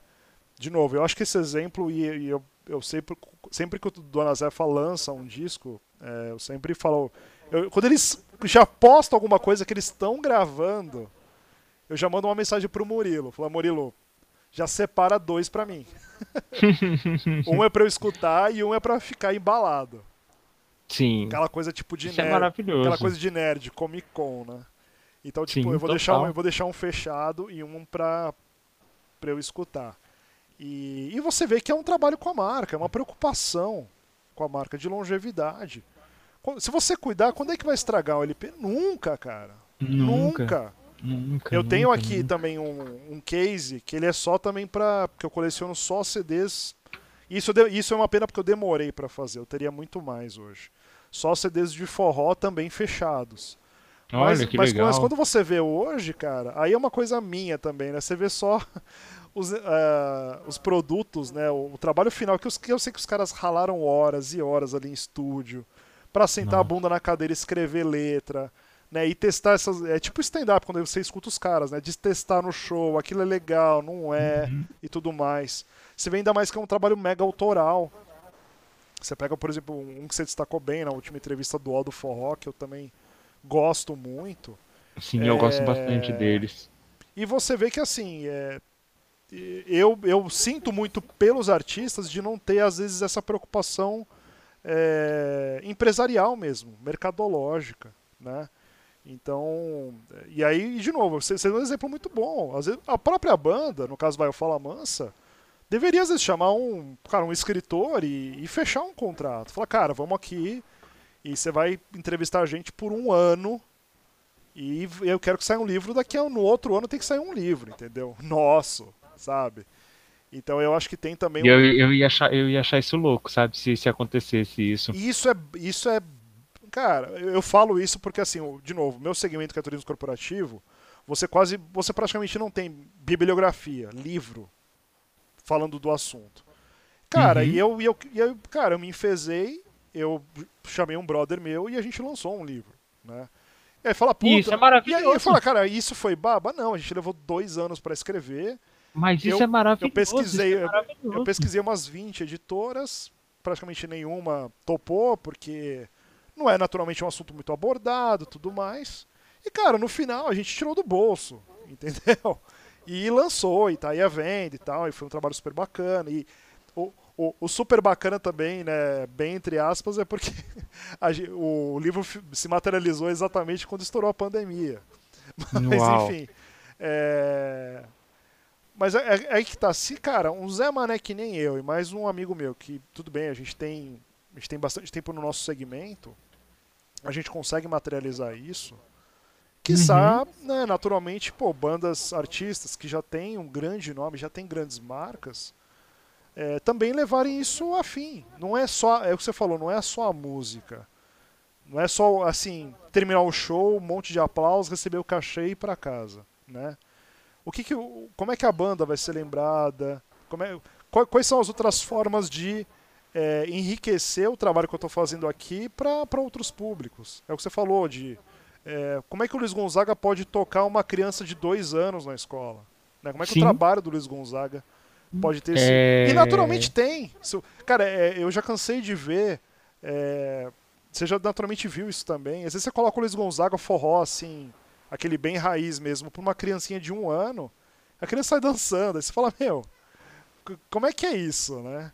É você vai chegar nessa. Você vai chegar nessa, é... nessa parte, nessa época. Ou não, porque, né? Assim, é, você vai chegar assim com, com a neném, porque é o seguinte: é, tem o Mundo Bita. Né, já até anota aí esse, esse nome Mundo Bita que você vai você Mundo vai pegar Bita. e é Mundo Bita. Tá. Ah, isso vai fazer isso vai fazer parte da sua vida daqui mais ou menos um ano, um ano, um ano e meio. Tá. Você vai ter que escutar isso daí todo dia e aprender a cantar.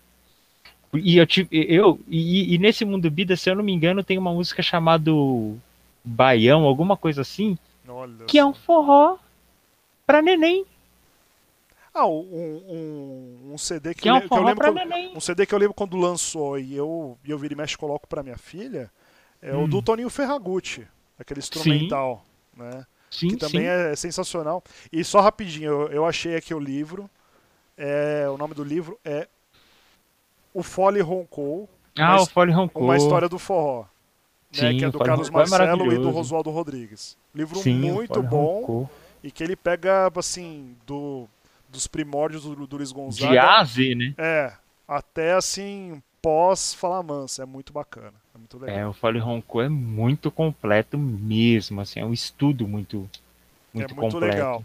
E, mas, cara, esse, essa abordagem de, de vários canais, e naturalmente, acho que hoje realmente esses canais, até mesmo que a gente falou de podcast, de áudio, né, de streaming, é, uhum. mas é, enfim, eu acho que é, isso, a gente, isso peca muito no segmento e, e de novo, a gente como, como amantes desse, desse gênero musical acaba isso, e é engraçado, como, de novo, como eu, eu venho do, do mundo corporativo, isso sempre me martelou, assim, falei, cara, por que que cara, por que, que fazem esse mega CD no envelope, cara? Isso sempre me.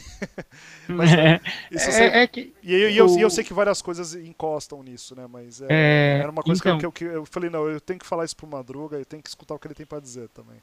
O cuidado com a arte, né? Igual que você tá falando, o cuidado com a arte, e eu vou usar o exemplo do Alto Forró, uhum. até o próprio trio Dona Zefa, porque e até o Fala Mansa também, que eu, eu, tive a oportunidade de trabalhar com todos. Olha né? só que legal. É, o Aldo Forró, o primeiro e segundo CD, eu trabalhei na, na produção local do lançamento. Tá. O Trio Dona Zef, eu trabalhei na produção local do lançamento, da gravação do DVD de 10 anos. Sim, que eu Aquela... tenho também, muito bom. Isso, e, e o Fala Mansa eu trabalhei em vários momentos, trabalhei na produção local do clipe é, amigo velho, trabalhei junto com o Tato na produção do, do, do CD As Sanfonas do Rei, tá. em, vários, em vários momentos. E assim, uma coisa que eu te, eu te falo sem sombra de dúvidas, e, e por isso que esses caras dão certo, é, eles se preocupam muito, mas muito mesmo, mesmo, como que essa arte deles vai chegar nas pessoas. Entendi. Sabe? É a, a música, é a foto, é o, o, o, é o, é o roteiro, é a capa, é isso, é aquilo, aquilo outro. Então, assim, é, é, um, é um emaranhado de coisas nesse ecossistema todo que forma essa arte para chegar numa pessoa. Entendeu? Então, assim, que nem uma coisa que é muito doida, né? É, eu vou te, vou te, te contar um caos aqui. Uhum. Eu, no primeiro CD do Alto Forró, que foi o lançamento no, no Canto da Ema, era um CD totalmente autoral. Totalmente autoral. E eles foram fazer o, o, o, o, o a festa de, do, do, do lançamento Sim. e a gente fez uma reunião. O Adam falou para mim assim: Olha, é, Madruga, é o seguinte, o que, que a gente quer fazer de cenografia? A gente ensaia na nossa casa. E a gente quer fazer a sala da nossa casa no palco do Canto da Ema. Entendi. Eu falei, nossa, que louco isso, né? Tipo, que doido, tipo, ideia doida. Aí eu liguei para um amigo meu cenógrafo, o Benê, falei, Benê, a ideia dos caras é essa, assim, assim, assim, assim, assim, assim, assim, vamos montar? Vamos. O que que aconteceu? É, os caras, no, no, no, dia, a gente chegou no Canto da Ema duas horas da tarde para montar as coisas e tal, e eles foram embora, né? A banda foi embora para se arrumar, para pra, para fazer as coisas e tal. Já tinha feito a passagem de som e tal, e etc. E foram embora. Aí quando eles chegaram, né, eles foram olhar o palco, né, por trás da cortina, a cortina fechada, foram olhar o palco lá, falando, nossa, que da hora, ficou como a gente queria e tal, e etc. Só que assim, eu, era a primeira, era a segunda vez que eu tava trabalhando com eles, eu não sabia é, como que eles entregavam a arte deles, até então não tinha tão impresso comigo esse, esse momento, sabe? Sim. Quando eu vi esses caras é, mostrando que a sala da casa deles era o momento deles, quando eu vi ele def eles defendendo a, a, a, origem deles, a verdade deles, e quando eu vi quase 800 pessoas cantando as músicas sem ter tido um CD na mão, porque eram as músicas que, que estavam no CD. Olha e só. isso, isso, se eu não me engano, foi dois. Eu não vou lembrar a data, cara. Eu não lembro se foi 2013, é, eu tenho que ver data. Eu sou muito ruim com data, eu sou péssimo com data. Tranquilo, que é isso. Mas assim, sabe aquela loucura de abrir a cortina? Mas eu acho que foi por aí ali... mesmo, acho que foi 2013 mesmo. É, então, o, o do Danazef eu sei que eu sei que é mais ou menos isso. Tanto, o, que, tanto, o que, eu tenho, tanto que eu tenho o mesmo CD com as, com as duas capas. As, Entendeu? Então, assim, é uma coisa que eu fiquei, eu fiquei chocado quando eu vi abrir a cortina assim e muita gente cantando a música dos caras sem ter o CD. E nessa época não tinha esse boom da, da, das plataformas digitais. Estava começando. É verdade. Não tinha esse boom que tem hoje, Você que a pessoa prefere mil aqui, não, é. É, é, tinha mais lá fora. É, a pessoa prefere mil vezes gravar um, uma plataforma, gravar uma música para pôr na plataforma hoje do que fazer um CD, entendeu? Total. Então, nessa época, eu fiquei horrorizado, assim, não horrorizado pelo lado ruim, fiquei horrorizado pelo lado bom. Eu fiquei chocado, assim, que eu falei, nossa! Aí que eu entendi o tamanho da magnitude da coisa. Só que aí quando eu fui estudar os caras mesmo, assim, sabe? Eu deixei de lado aquele lance de amigo e fui ver os caras mesmo. Aí que eu vi o tamanho do cuidado que os caras tinham com a arte deles. Sabe? É, é, eu, eu, particularmente, assim, só. Eu cheguei a ter algum contato, porque já me apresentaram assim, mas nunca conversei uhum. tanto. E, mas naturalmente, você, assim, você vê que é um show é, diferente de qualquer outro do forró. Sim. De qualquer é aquele, outro. É, é, aquele tipo de jogador que vai entrar em um campo, mas ele ilustra a, a, chuteira dele umas três vezes antes de entrar e fala assim: hoje eu brilho, hoje eu brilho. Só o Entendeu? trabalho também deles terem né, é, esse perfil de buscar muito o trabalho assim 80, 90, 90% autoral, né? E uh, e, e é um legado, né? O, é, é um exatamente, legado. é o legado. É o legado. E, e aquela, é vai ficar a, na história. Exatamente. E, e, a, e aí e você vê na, já na, no segundo CD é, que realmente eles vieram para ficar. Uhum. Porque passaram daquela coisa do. Ah, estourou no primeiro CD, o segundo vai ser uma bosta, aquela coisa. Né? Não. Não, o não. segundo CD, cara, eles falaram, ah, é, beleza, esse é bom, então escuta esse aqui. Né? E, e sabe eu... uma coisa que eu falo pros caras? É, eu falo isso muito pros caras, eu bato muito essa tecla. É... Tem cara que fala até que eu sou muito chato. Você ser bom no forró é sua obrigação. Seja DJ, seja produtor, seja músico, seja professor de dança, é a sua obrigação. Agora eu quero ver você sair para fora e os caras continuar falando que você é bom.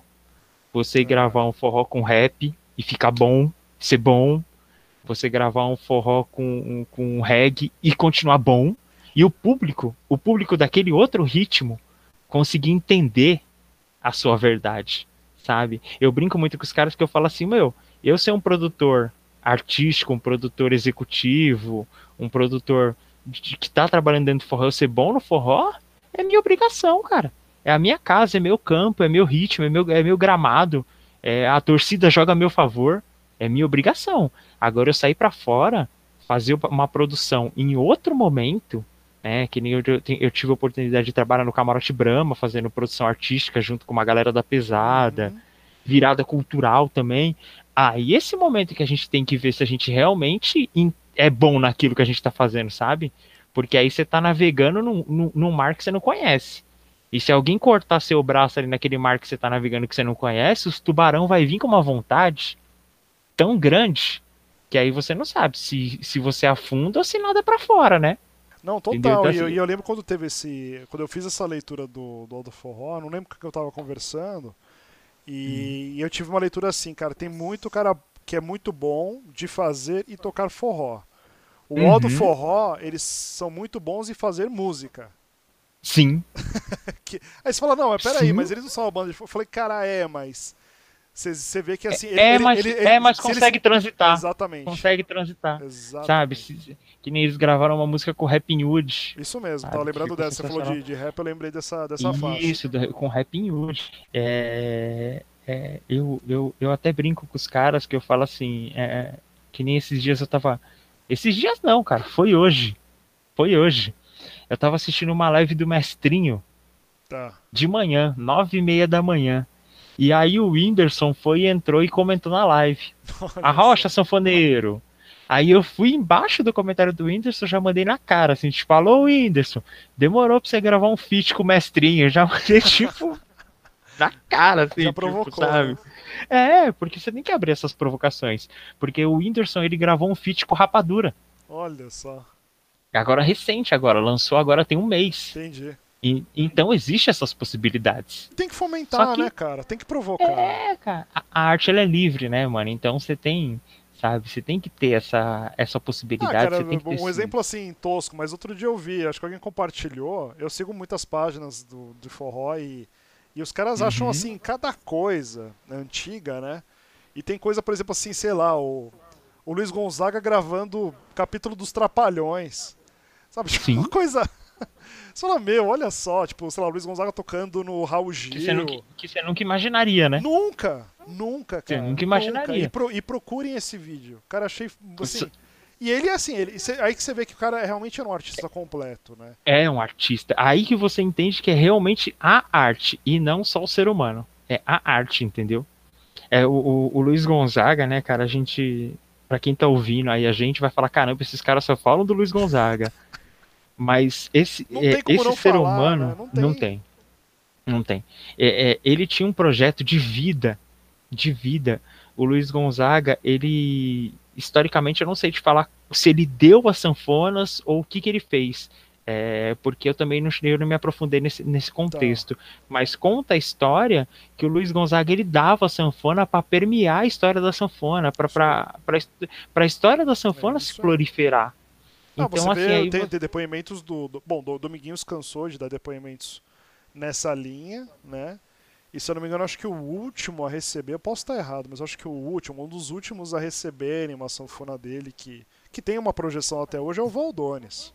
Valdones, é. isso. É o Valdones, eu ia te falar, é o Valdones. E o Valdones contou realmente, se eu não me engano, foi ele que contou essa história de do, do legado, né, de realmente popularizar uhum. o acordeon. E o né, Valdones é um artista gigantesco, gigantesco, assim, Não, tipo, um baita artista. E de uma simpatia, eu tenho foto com ele de, cara, num show que eu fui no Sesc Pompeia, é, faz muito tempo isso já. Uhum. E, cara, meu, mas, assim, a, a, gente que. Eu trabalho com gente há muito tempo, né? Você também. Você uhum. sabe quando o cara ele tem, sei lá, um espírito. Você sente. Você sente, enfim.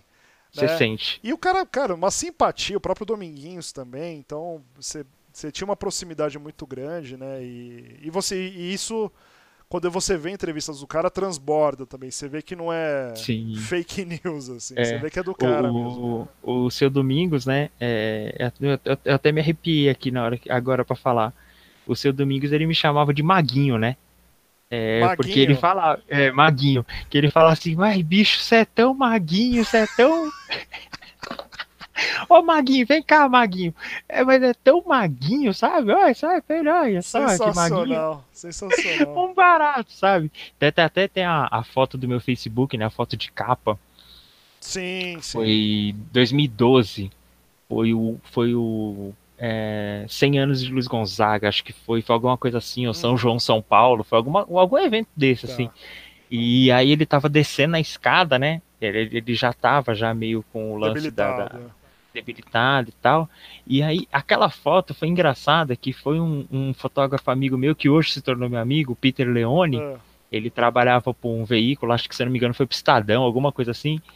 Eu não vi aquela foto, né? E por coincidência histórica, é a única foto que eu tenho com o Dominguinhos. Olha só. Eu não tenho mais nenhuma foto. Eu não vi aquela foto. Tipo, tirou a foto, eu não vi, sabe? E ficou, e ficou aquela foto como se ele estivesse andando e eu olhando pro chão pra ver onde ele tava indo, assim, tipo, Sim, cuidando sim. do caminho dele, de onde ele tava pisando. E, e aí, é, é- é- é- isso é um erro também da gente quanto ser humano, né? Eu falo isso muito pros meus amigos. A gente convive muito com uma pessoa e você não registra aquele momento. É verdade. Você tira uma foto, que nem eu, eu convivi muito com Ah, Fuba. quando der eu tiro, né? É, vo- você esquece, não, não, não entra na sua cabeça que um dia aquela pessoa não vai estar mais ali. Mas eu sabe? vou te falar uma uma coisa, viu, Madruga, que eu acho que também tem o outro lado da moeda nessa questão. Hoje existe uma uma banalização também desse excesso de registros também que a gente está fazendo. É, E as pessoas isso. também, eu, pô, isso é, um- isso é um fenômeno, cansa, os programas humorísticos também cansaram de aloprar esse tipo de situação. Mas, cara, isso, esse é o tipo de coisa que, assim, eu. eu não é que eu não, não faço, não é que eu não tiro foto, não é, não é, não é verdade. Até porque a gente tem máquina no bolso hoje que faz tudo. Sim, e Mas com uma baita qualidade. Mas eu evito bastante, cara, quando eu tô assim, principalmente vendo um show ou vendo qualquer coisa assim que é, exija um momento presencial, né? Pra você registrar aquilo pra você também. Uhum. Porque parece que a gente não, a gente não quer memorizar, a gente quer que a, Like. que a- é, não, a gente quer like, é exata, a gente quer, Quer like. a gente quer que o celular cumpra a função da nossa memória, entendeu? Sim. E eu acho que tem que ter coisas assim que. Tem que ter momentos, que nem você falou do camarote da Brahma. Teve um ano que eu. Eu tenho camiseta até hoje. Teve um ano que eu, que eu fui, no, fui, fui, fui nos dois dias do camarote do Bar Brahma aqui em São Paulo, cara. E, cara, eu não. Eu devo. Na época eu devia ter tirado algumas fotos. Mas, cara, nada vai se comparar do que, do que você estar ali vendo o desfile. Não dá pra você ficar, sabe, tirando foto. Eu vejo hoje, isso também é meio que já muito conhecido, mas é importante, acho que, registrar, que as pessoas também estão colocando isso é, na frente do que você viver aquele momento. Cara, o, o- acho que o pessoal tá até sentindo isso muito agora no momento da pandemia. É, porque você pode entrar muito bem e, cara, entrar no. abrir o YouTube ou abrir qualquer o Netflix ou, ou qualquer plataforma de streaming e, cara, ver um puta show, ver o Rock in Rio Uhum. em Full HD, em 8K, sei lá o Sim. que for. E, cara, e a imagem, o som vai ser muito melhor do que você, às vezes, tá até lá presencialmente. Sim. Mas, cara, você fala pra alguém que. É... Falar agora, fala, cara, amanhã não precisa mais estar em quarentena. Amanhã vai ter um show na Paulista do Gilberto Gil e do Caetano. Cara, você vai, entendeu? E eu vou te falar que não vai caber gente na Paulista. Não porque do vai, e jeito vai que tá ficar todo mundo maluco. vai ficar Do pequenininha. jeito que tá todo mundo maluco, vai todo mundo. Vai todo Cara, eu mundo vou te falar, e, eu- cara, você e- me fez lembrar uma coisa. Ah, É, eu, tenho, eu tenho uma grande tristeza nesse, nesse trabalho que eu fiz no Camarote Brahma, que esse lance de foto. porque. É, eu sou muito fã do Zeca Pagodinho. Tá. Aí um belo de um dia, é, né, eu trabalho na parte do artístico, né, do, do, do camarote. Aí um belo de um dia, a gente tá lá trabalhando e tal, e etc, e teve uma folga, né? E eu sentei na escada do, de entrada do portão, da parte de trás, né, do artístico lá que entra por trás no estacionamento, passa por uma escada, sobe pros camarins. E eu tava Entendi. sentado bem naquela escada ali de cabeça baixa, né? Meio que descansando e tal. Aí eu escuto uma voz, boa noite. Sabe quando dá aquele clique da voz? Tipo, pef! É muito icônico, né, cara? Aí eu olhei pra cima assim, o Zeca Pagodinho em cima de mim, assim, tá ligado? Aí eu, boa noite, tudo bem? Eu fiquei mó sem graça, assim, tipo. E aí, na hora. Cara, querendo passar, né? É, sabe? Eu fiquei verde, azul, amarelo, roxo, cor de abóbora, não sabia o que fazer. E aí eu olhei pro meu bolso assim, eu vi meu celular, eu falei, meu Deus, eu preciso tirar uma foto com ele. Aí, tipo, só que aí a minha mão não obedecia, minha cabeça, minha perna travou. E aí, tipo, eu olhei e ele foi subindo, boa noite, beleza, tudo bem, tu? E foi subindo, foi subindo, foi subindo, foi subindo, foi embora. Aí eu olhei e falei, ah, minha foto foi embora. Tipo, sabe quando você fica com aquela cara tipo de, de, de gol contra, assim, Mas tipo você de cachorro aquele arrependido. momento, cara. É que tá, você viveu Não, muito massa, momento. muito massa, muito massa. Eu, eu, eu, eu tive esse momento assim que eu lembro até hoje que dando risada, assim, que eu olho, eu olho e me vejo de novo naquele momento, e dou risada e sei que eu não consegui tirar uma foto porque eu fiquei travado na hora que eu vi o cara. Eu mesmo, eu, Eu tenho, acho que, eu, eu tenho acho que duas fotos com o Dominguinhos. Uma no camarim do canto, que foi num, num daqueles shows que ele fazia no aniversário dele, que o Paulinho sempre promovia. Sim. Que eu, Eu tenho um vídeo e- e nisso- de- disso daí, E inclusive. nisso eu, eu, puta, eu que era frequentador, eu, eu ficava super feliz de, de poder ter acesso ao camarim. Pra mim, né, pra gente que frequentava, né, que eu não tava, não tinha nenhum vínculo a, a- a artista, nada. O Paulinho Sim. é, muito, de forma muito bacana, dava essa abertura em alguns momentos. E, cara, e aí tava no camarim ali a Janaína do Bicho de Pé, tava, tava o Dominguinhos, Mestrinho. provavelmente o Flávio José, que, Uhum. pô, também pra mim, assim, falar, cara, eu escuto tanto aqui no- na, na casa, né, e, e ele quase nunca veio pra São Paulo, ele, até hoje não, ele realmente tem uma projeção maior no Nordeste. E eu lembro que eu, demo- assim, como eu fiquei muito tempo lá no camarim, aí eu acho que eu realmente tive, criei coragem, assim, de, de pedir uma foto ali, mas naturalmente, Uhum. se tivesse na tua situação de, de papum, cara, eu ia ficar assim, eu quero, eu falei, não, eu quero tirar fotografia na minha mente. Eu quero, assim, gravar na minha cabeça aquele momento. Do- porque, assim, só o tempo que eu for levar pra achar a máquina. Ainda era máquina. Eu acho que era. Já era, Ai, já, ai. já era a minha Cybershotzinha da Sony. Mas mesmo. Pronto, aquela, aquela prateadinha. Show de bola. Que, que, cara, eu sinto falta até hoje dela. Mas. É, é porque eu realmente tive tempo. E é lógico, depois teve uma outra Sim. oportunidade, porque ele fez um show no, no auditório do Ibirapuera, inclusive, com um Uhum. violinista. E foi um show muito bacana também. Aí eu já tava mais, mais calejado. Esse show com o violinista foi com o Ricardo Hertz. Exatamente. Eu tava nesse E show eu- também, eu- inclusive. E, eu, e lá- e lá eu tirei foto, tenho foto. Tá no Facebook, inclusive. É, eu, tava, eu tava nesse show com o Ricardo Hertz. Então, mas aí eu já tava, Eu já tava disso. mais macaco velho. Eu, é, era eu, inclusive, e o, e o Codó. Você deve lembrar do Uhum. Codó. Sim. Então é. Mas naturalmente, a, prime- a primeira vez, quando você tá assim, ainda mais um- uma personalidade como o Dominguinhos, que é, que é assim, é de uma. Era de uma humildade, assim, de, um- de uma energia positiva. É, Sim. que, cara, é realmente inexplicável. E aí, na boa, cara, você se. Naquele momento, se preocupar logo de cara em tirar foto, que eu vejo de novo, eu vejo isso muito. Eu acho que às vezes chega até. Às vezes até um pouco de falta de respeito. Sei lá, uma falta de respeito, até. Eu não sei, uma falta até de sensibilidade, cara. E, e eu acho que isso É que fica meio mecânico, né? Fica uma coisa meio Não, mecânica. hoje sim. Tipo, hoje sim. preciso É, ir pra tirar uma foto, pra postar no Instagram, né? Facebook, pra, é. para meus amigos verem, pra Que eu, eu não sei lá. o quê. É, sabe? Aí, putz, eu vou ter tantos likes, vou puxar o feed pra baixo pra ver se deu mais like, não sei o quê. Exatamente. Mas é o contexto que o mundo tá indo, né? Então, assim, a gente tem que saber tirar bom proveito disso também. Também. É isso aí, A meu velho. E, e me, me diz É uma coisa, saber. tava, ficou um pouco lá no início, mas é, eu não queria deixar passar batido. O, o teu trabalho no Remeleixo hoje, né? Uhum. No que, que consiste hoje, hoje esse trabalho, né? Conta um pouquinho dessa desse detalhe, assim. Eu, eu sei, eu conheço um pouco, imagino muito, mas conta um pouco do que consiste esse trabalho hoje de produção numa casa de, de forró, uma casa de shows de forró em São Paulo, com a história do Remeleixo. Cara, pra mim é gratificante, né? Porque assim, é, é aquela é aquele lance. Eu também tô fazendo a minha história, né? Eu também tô escrevendo a minha história, né? Sim. Então, é, eu quanto forrozeiro, né? Eu a primeira vez que eu fui pro forró, é, a primeira casa que eu fui foi no Remeleixo. Olha só. Era o palco, era, nem era esse palco que é hoje, era o palco de lado. Então, assim. É, quando é... eu comecei aí, eu lembro que até o teto era rebaixado, lembra disso? Era, era o teto era menor, o teto era pequenininho. É, então, assim, é uma coisa muito doida, sabe? Você fala. É, eu nunca me imaginava, né? É, ter trabalhar no Revelation, eu nunca me imaginava ter conseguido trabalhar no Fala Mansa. Eu, eu nunca me imaginava. Quando eu comecei a dançar, né? Foi a primeira vez que eu dancei e tal, e etc. Eu nunca me imaginava hoje fazer uma conversa com uma pessoa falando de forró. Entendi. Entendeu?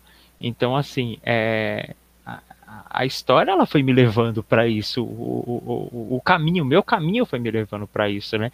E hoje eu entendo que é a minha vida. Sabe? Hoje eu entendo.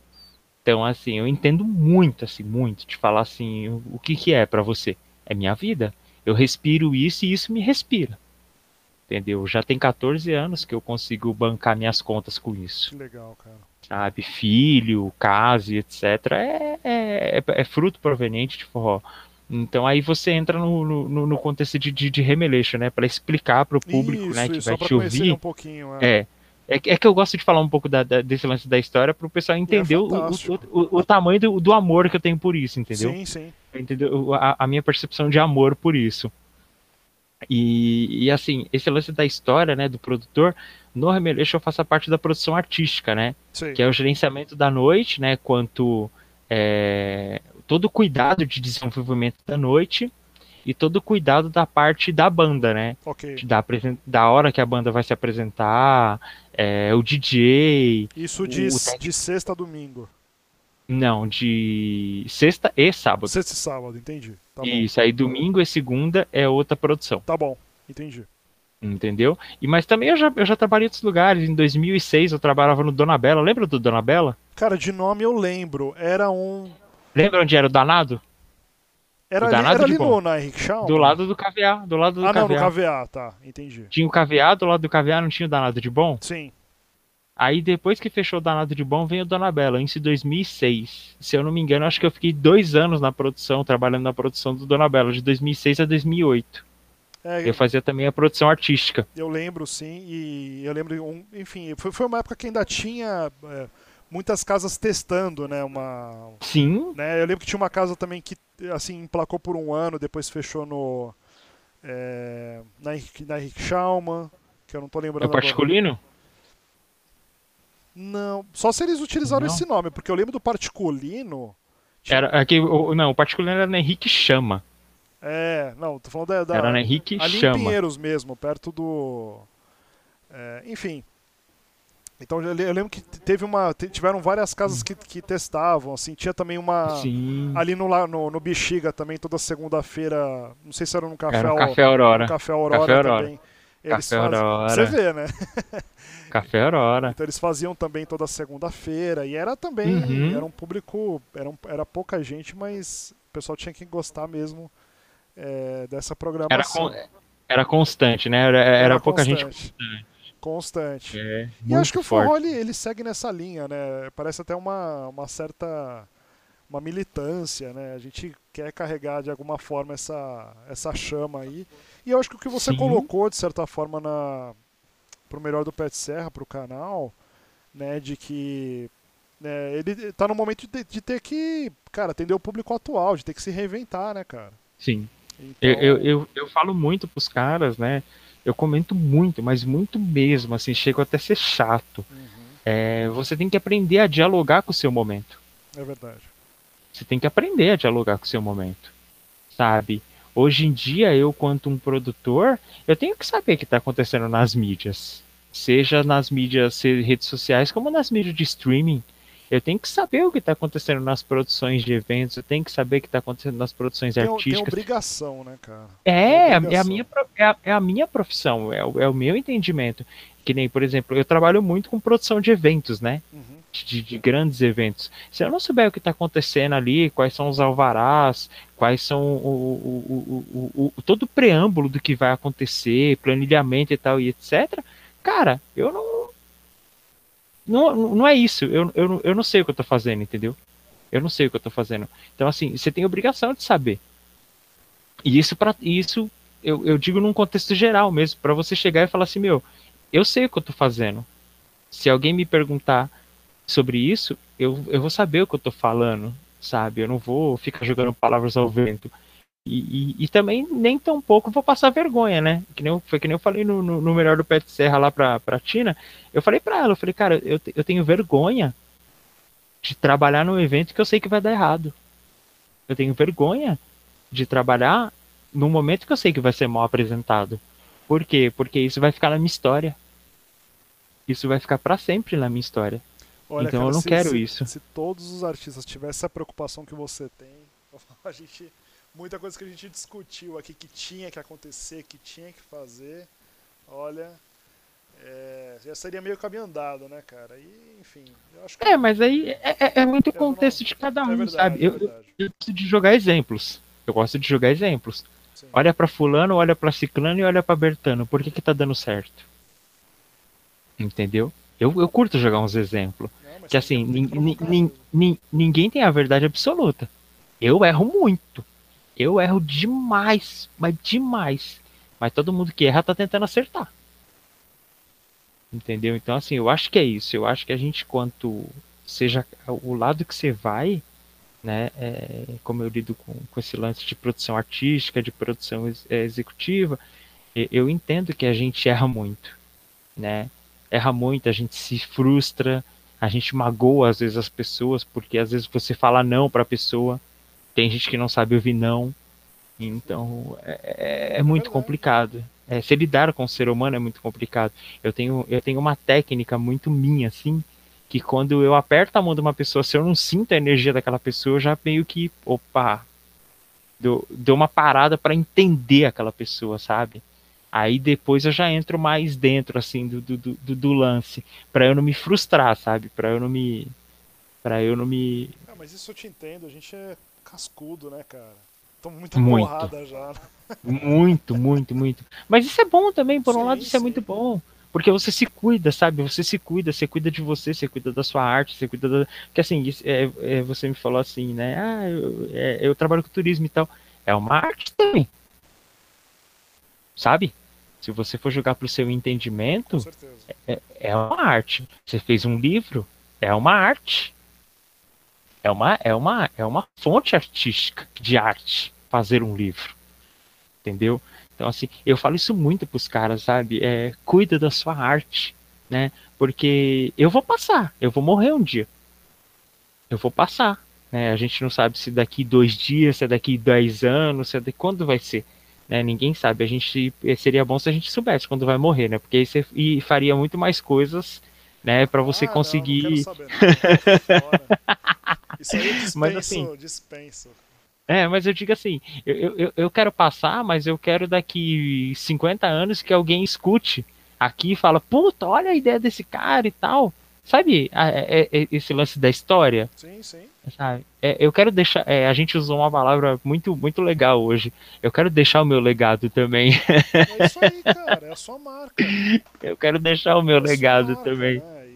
E fazer, é, fazer as é... coisas com capricho, né? Então acho que Sim. a essência é isso. Tem que ter. Você tem que ser um pouquinho chato, né? É, tem que ser, cara. Porque se você não for, não, não sai. Não, não, não tem nada. Cara, isso eu escutei uma vez, assim, não, talvez não exatamente dessa forma, mas a essência é meio que assim de. É, não tem nada que é, marca a sua vida se, se, se você não, não sofreu com aquilo. Né? Não tem nada. Sim. Tu, pode pensar, tudo que, tudo que marcou a sua vida de verdade exigiu um esforço, assim. Tremendo. Pode ter sido para muito bom e para muito ruim, mas teve ali um sofrimento, teve ali um, uhum. uma superação, teve ali. Meu pai fala isso muito, né? De dar aquela virada a mais no parafuso, né? Que você está colocando ali alguma coisa, não, mas dá uma viradinha é. a mais para dar aquele né, para ficar Cara, fixo no, ó, mesmo, né? Para você ter ideia, no meu, no meu, no meu, na minha vida, no meu caso, essa virada a mais foi eu ter quase passado fome acreditando que eu ia poder trabalhar com forró, cara. Sabe? Então essa para mim foi a virada a mais. É. E eu comecei a, e eu comecei a pegar uns exemplos de vida, sabe? Tipo, comecei a reparar algumas pessoas. Ah, tipo, por que, que o Michael Jordan não desistiu da carreira dele? Ah, putz, olha como é o Cristiano Ronaldo Alguma coisa, algumas coisas assim, sabe? Não é que eu vou me comparar com esses caras, nunca, é, né? Porque... Eu entendi, você falou, existem é... padrões, né? Existem, é, cara. Existem e, imagina, imagina quanto esses caras não lutou. Imagina quanto esses caras não brigou. Você pega hoje um cara que eu sou muito fã. É, é, eu acho que talvez seja o único cara do, do futebol que eu gostaria de tirar uma foto é com o Falcão, cara. Eu gostaria de tirar uma foto com o Falcão. Ele, ele, ele é um cara que, para eu colocar num quadro na minha casa, eu falo, eu tenho uma foto com o Falcão. E, além dele ter morado perto do, do bairro aqui. Você falou do Falcão do futsal. Do futsal, Entendi. cara. Tá. Ele para mim é o, ele para mim é o melhor é o melhor é, é atleta do mundo no futebol. Do mundo. Do mundo, assim, disparadamente falando. O cara refinou tanto o trabalho dele, né? Ah, que é algo realmente. Ele, ele é maior, ele é maior que o futsal. É verdade, pior que é verdade. Ele é maior que o futsal. É verdade. Então, assim, ele é um cara que eu gostaria de, de, de, de, de tirar uma foto com o cara e falar assim, mano, eu conheci esse cara. Porque é um cara inspirador. É, é, ele, ele é um cara inspirador. Então, assim, eu, eu, eu quero ser um dia um, um garoto que tá chegando do forró para trabalhar com produção, ele vai falar assim, mano, há um cara produtor artístico, puta, o Madruga é uma inspiração. Sabe? Eu vou mirar naquele cara ali, que aquele cara ali é tão chato, mas o que ele faz dá certo. é Mais ou menos isso, entendeu? Nessa ideia. Então, eu, eu quero um dia, eu quero um dia é, conseguir isso, sabe? É, a gente entende que a gente nunca sabe nada, né? Tem um. O MC. Eu não lembro se foi o MC, não lembro quem foi que falou essa frase. Quando você acha que você sabe tudo, você não sabe nada. Tá totalmente equivocado quando você entende, você acha que sabe tudo. Então, assim, a gente tá sempre aprendendo. Mas e, eu quero e, aprender. E, e, geralmente o, e, o inverso aí que é o ponto de partida. Quando você entende que você né, sabe muito pouco, ou, ou, como a gente fala, né, não sabe nada, né? Está buscando aí, conhecimento, aí, né? Aí que, aí que você está realmente né, partindo de uma premissa válida, né? Isso é uhum. bacana. Mas Madruga, cara, olha, a gente está caminhando aí para para mas... quase duas horas, né? E se a gente deixar Nossa, mas já? Vai ficando. Você vê, já, ah, já quebrou o recorde aí do, do tempo da, da íntegra dos episódios e, e tinha que, Ô, e, louco. E tinha, que ser, tinha que ser o forró, não tem jeito. Tinha que ser o ah, forró. Tinha. É o que a gente ama, né? É o que a gente. É, é uma das paixões, né, cara? Uma das paixões Nossa, que a gente tem. É... Eu, eu tenho, assim, coisas muito diferentes que que marcaram a minha vida, né? Eu uhum. até falei um pouquinho antes da gente iniciar a gravação, eu tenho o escotismo que marcou minha infância, tenho, que é maravilhoso. A minha profissão, que é o turismo corporativo, e, e o forró uhum. também é algo que, que até hoje, né, cara, você vai escutar, de novo, passa todo um filme. Então esse papo, e, cara... Ele, ele transcende, ele transcende o lance apenas da balada, né? Total. Ele transcende, né? Total. Ele transcende. É que nem você falou, você consegue colocar uma música pra sua filha, pô. É sabe, ele transcende aquele, aquele lance de ser só um entretenimento da noite ali, é... daquele momento da dança e tal. Ele, ele transcende e transcende é muito, assim. É verdade. Sabe, isso é muito doido. E aí quero, cara, te agradecer demais por esse bate-papo. Esse isso. pra caramba. Naturalmente, o, o canal ele vai. Ele tem todo um. Pode ter certeza que tem todo um planejamento aí pro, pro próximo ano, de ter uma evolução. Maravilhoso. E que a gente vai marcar um, um novo bate-papo aí mais pra frente. E Vamos. queria deixar uma abertura aí para você, assim, para quem quer conhecer mais o teu trabalho, de repente quer até contratar para uma consultoria, tem, enfim, uma, é, uma especialização nesse tipo de, pra... de, atuação de produção musical e também se tiver algum tipo de imersão ao, ao forró, né? Você... Para tomar um café também, é... que eu adoro um café. eu, eu, eu vou tomar um Todd, mas não tem problema. Tá. E se você quiser deixar, de repente, quiser me passar os seus contatos, mas falar onde, como é que as pessoas podem te buscar aí. Fica à vontade. Cara, eu sou um cara. Eu sou um cara muito. Eu não sei se eu vou usar o termo metódico, né? Mas é. eu vou colocar até metódico. Você vai deixar o seu fax, então, né? Vai deixar o não, seu. Todo, é, cara, toda, todas as minhas, as minhas redes sociais, elas são iguais. Todas. Porque cuidado, uma vez eu fiz cuidado um. com a marca, né? Isso é que a gente tá falando. É, uma, uma vez eu fiz um curso. Uma vez eu fiz um curso, né? A gente. A gente pode continuar, né?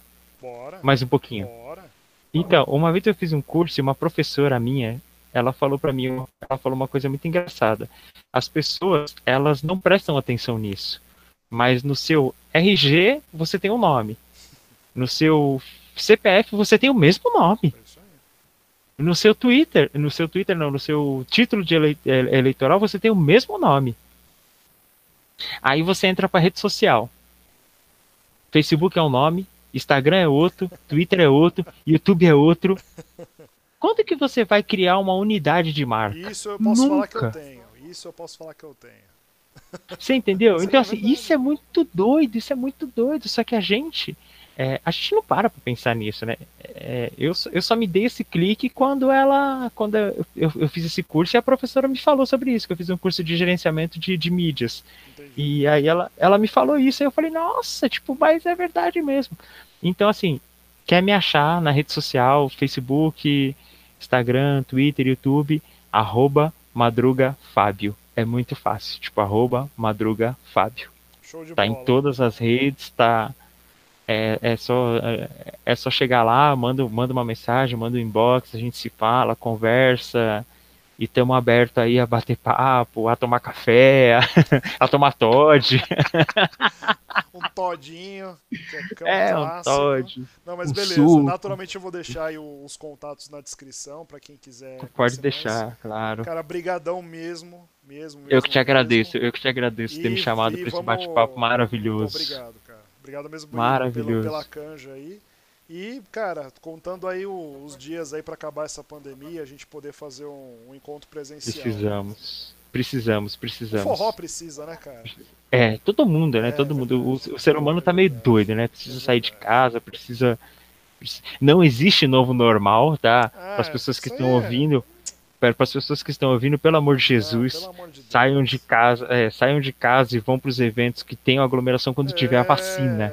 Quando tiver a vacina, que você for no postinho lá, você dá seu bracinho, toma aquela picadinha, sai de lá dando três estrelinhas, aí você já pode ir para uma aglomeração. Antes disso, fique em casa, escuta Apre podcast. Aprecie com, aprecie com moderação, né? É, é, sabe? que nem eu fiz a live lá no Remereixo lá, eu falei pro pessoal, não seja babaquinha, vai sair de casa, usa máscara e passa o álcool gel na mão. Se cuida, se cuida para conseguir chegar no final dessa situação aí. Entendeu? é muito, é muito, é muito válido a gente se cuidar. É verdade, cara. Beleza, tá bom? obrigado, um valeu, um abração para ti, viu? Tudo de bom. Para você também, para sua família, sua bebezinha aí, um forte abraço ah, e quando precisar, estamos aqui, só gritar. Obrigado, cara, um abração, tchau, tchau. Valeu, tchau, tchau.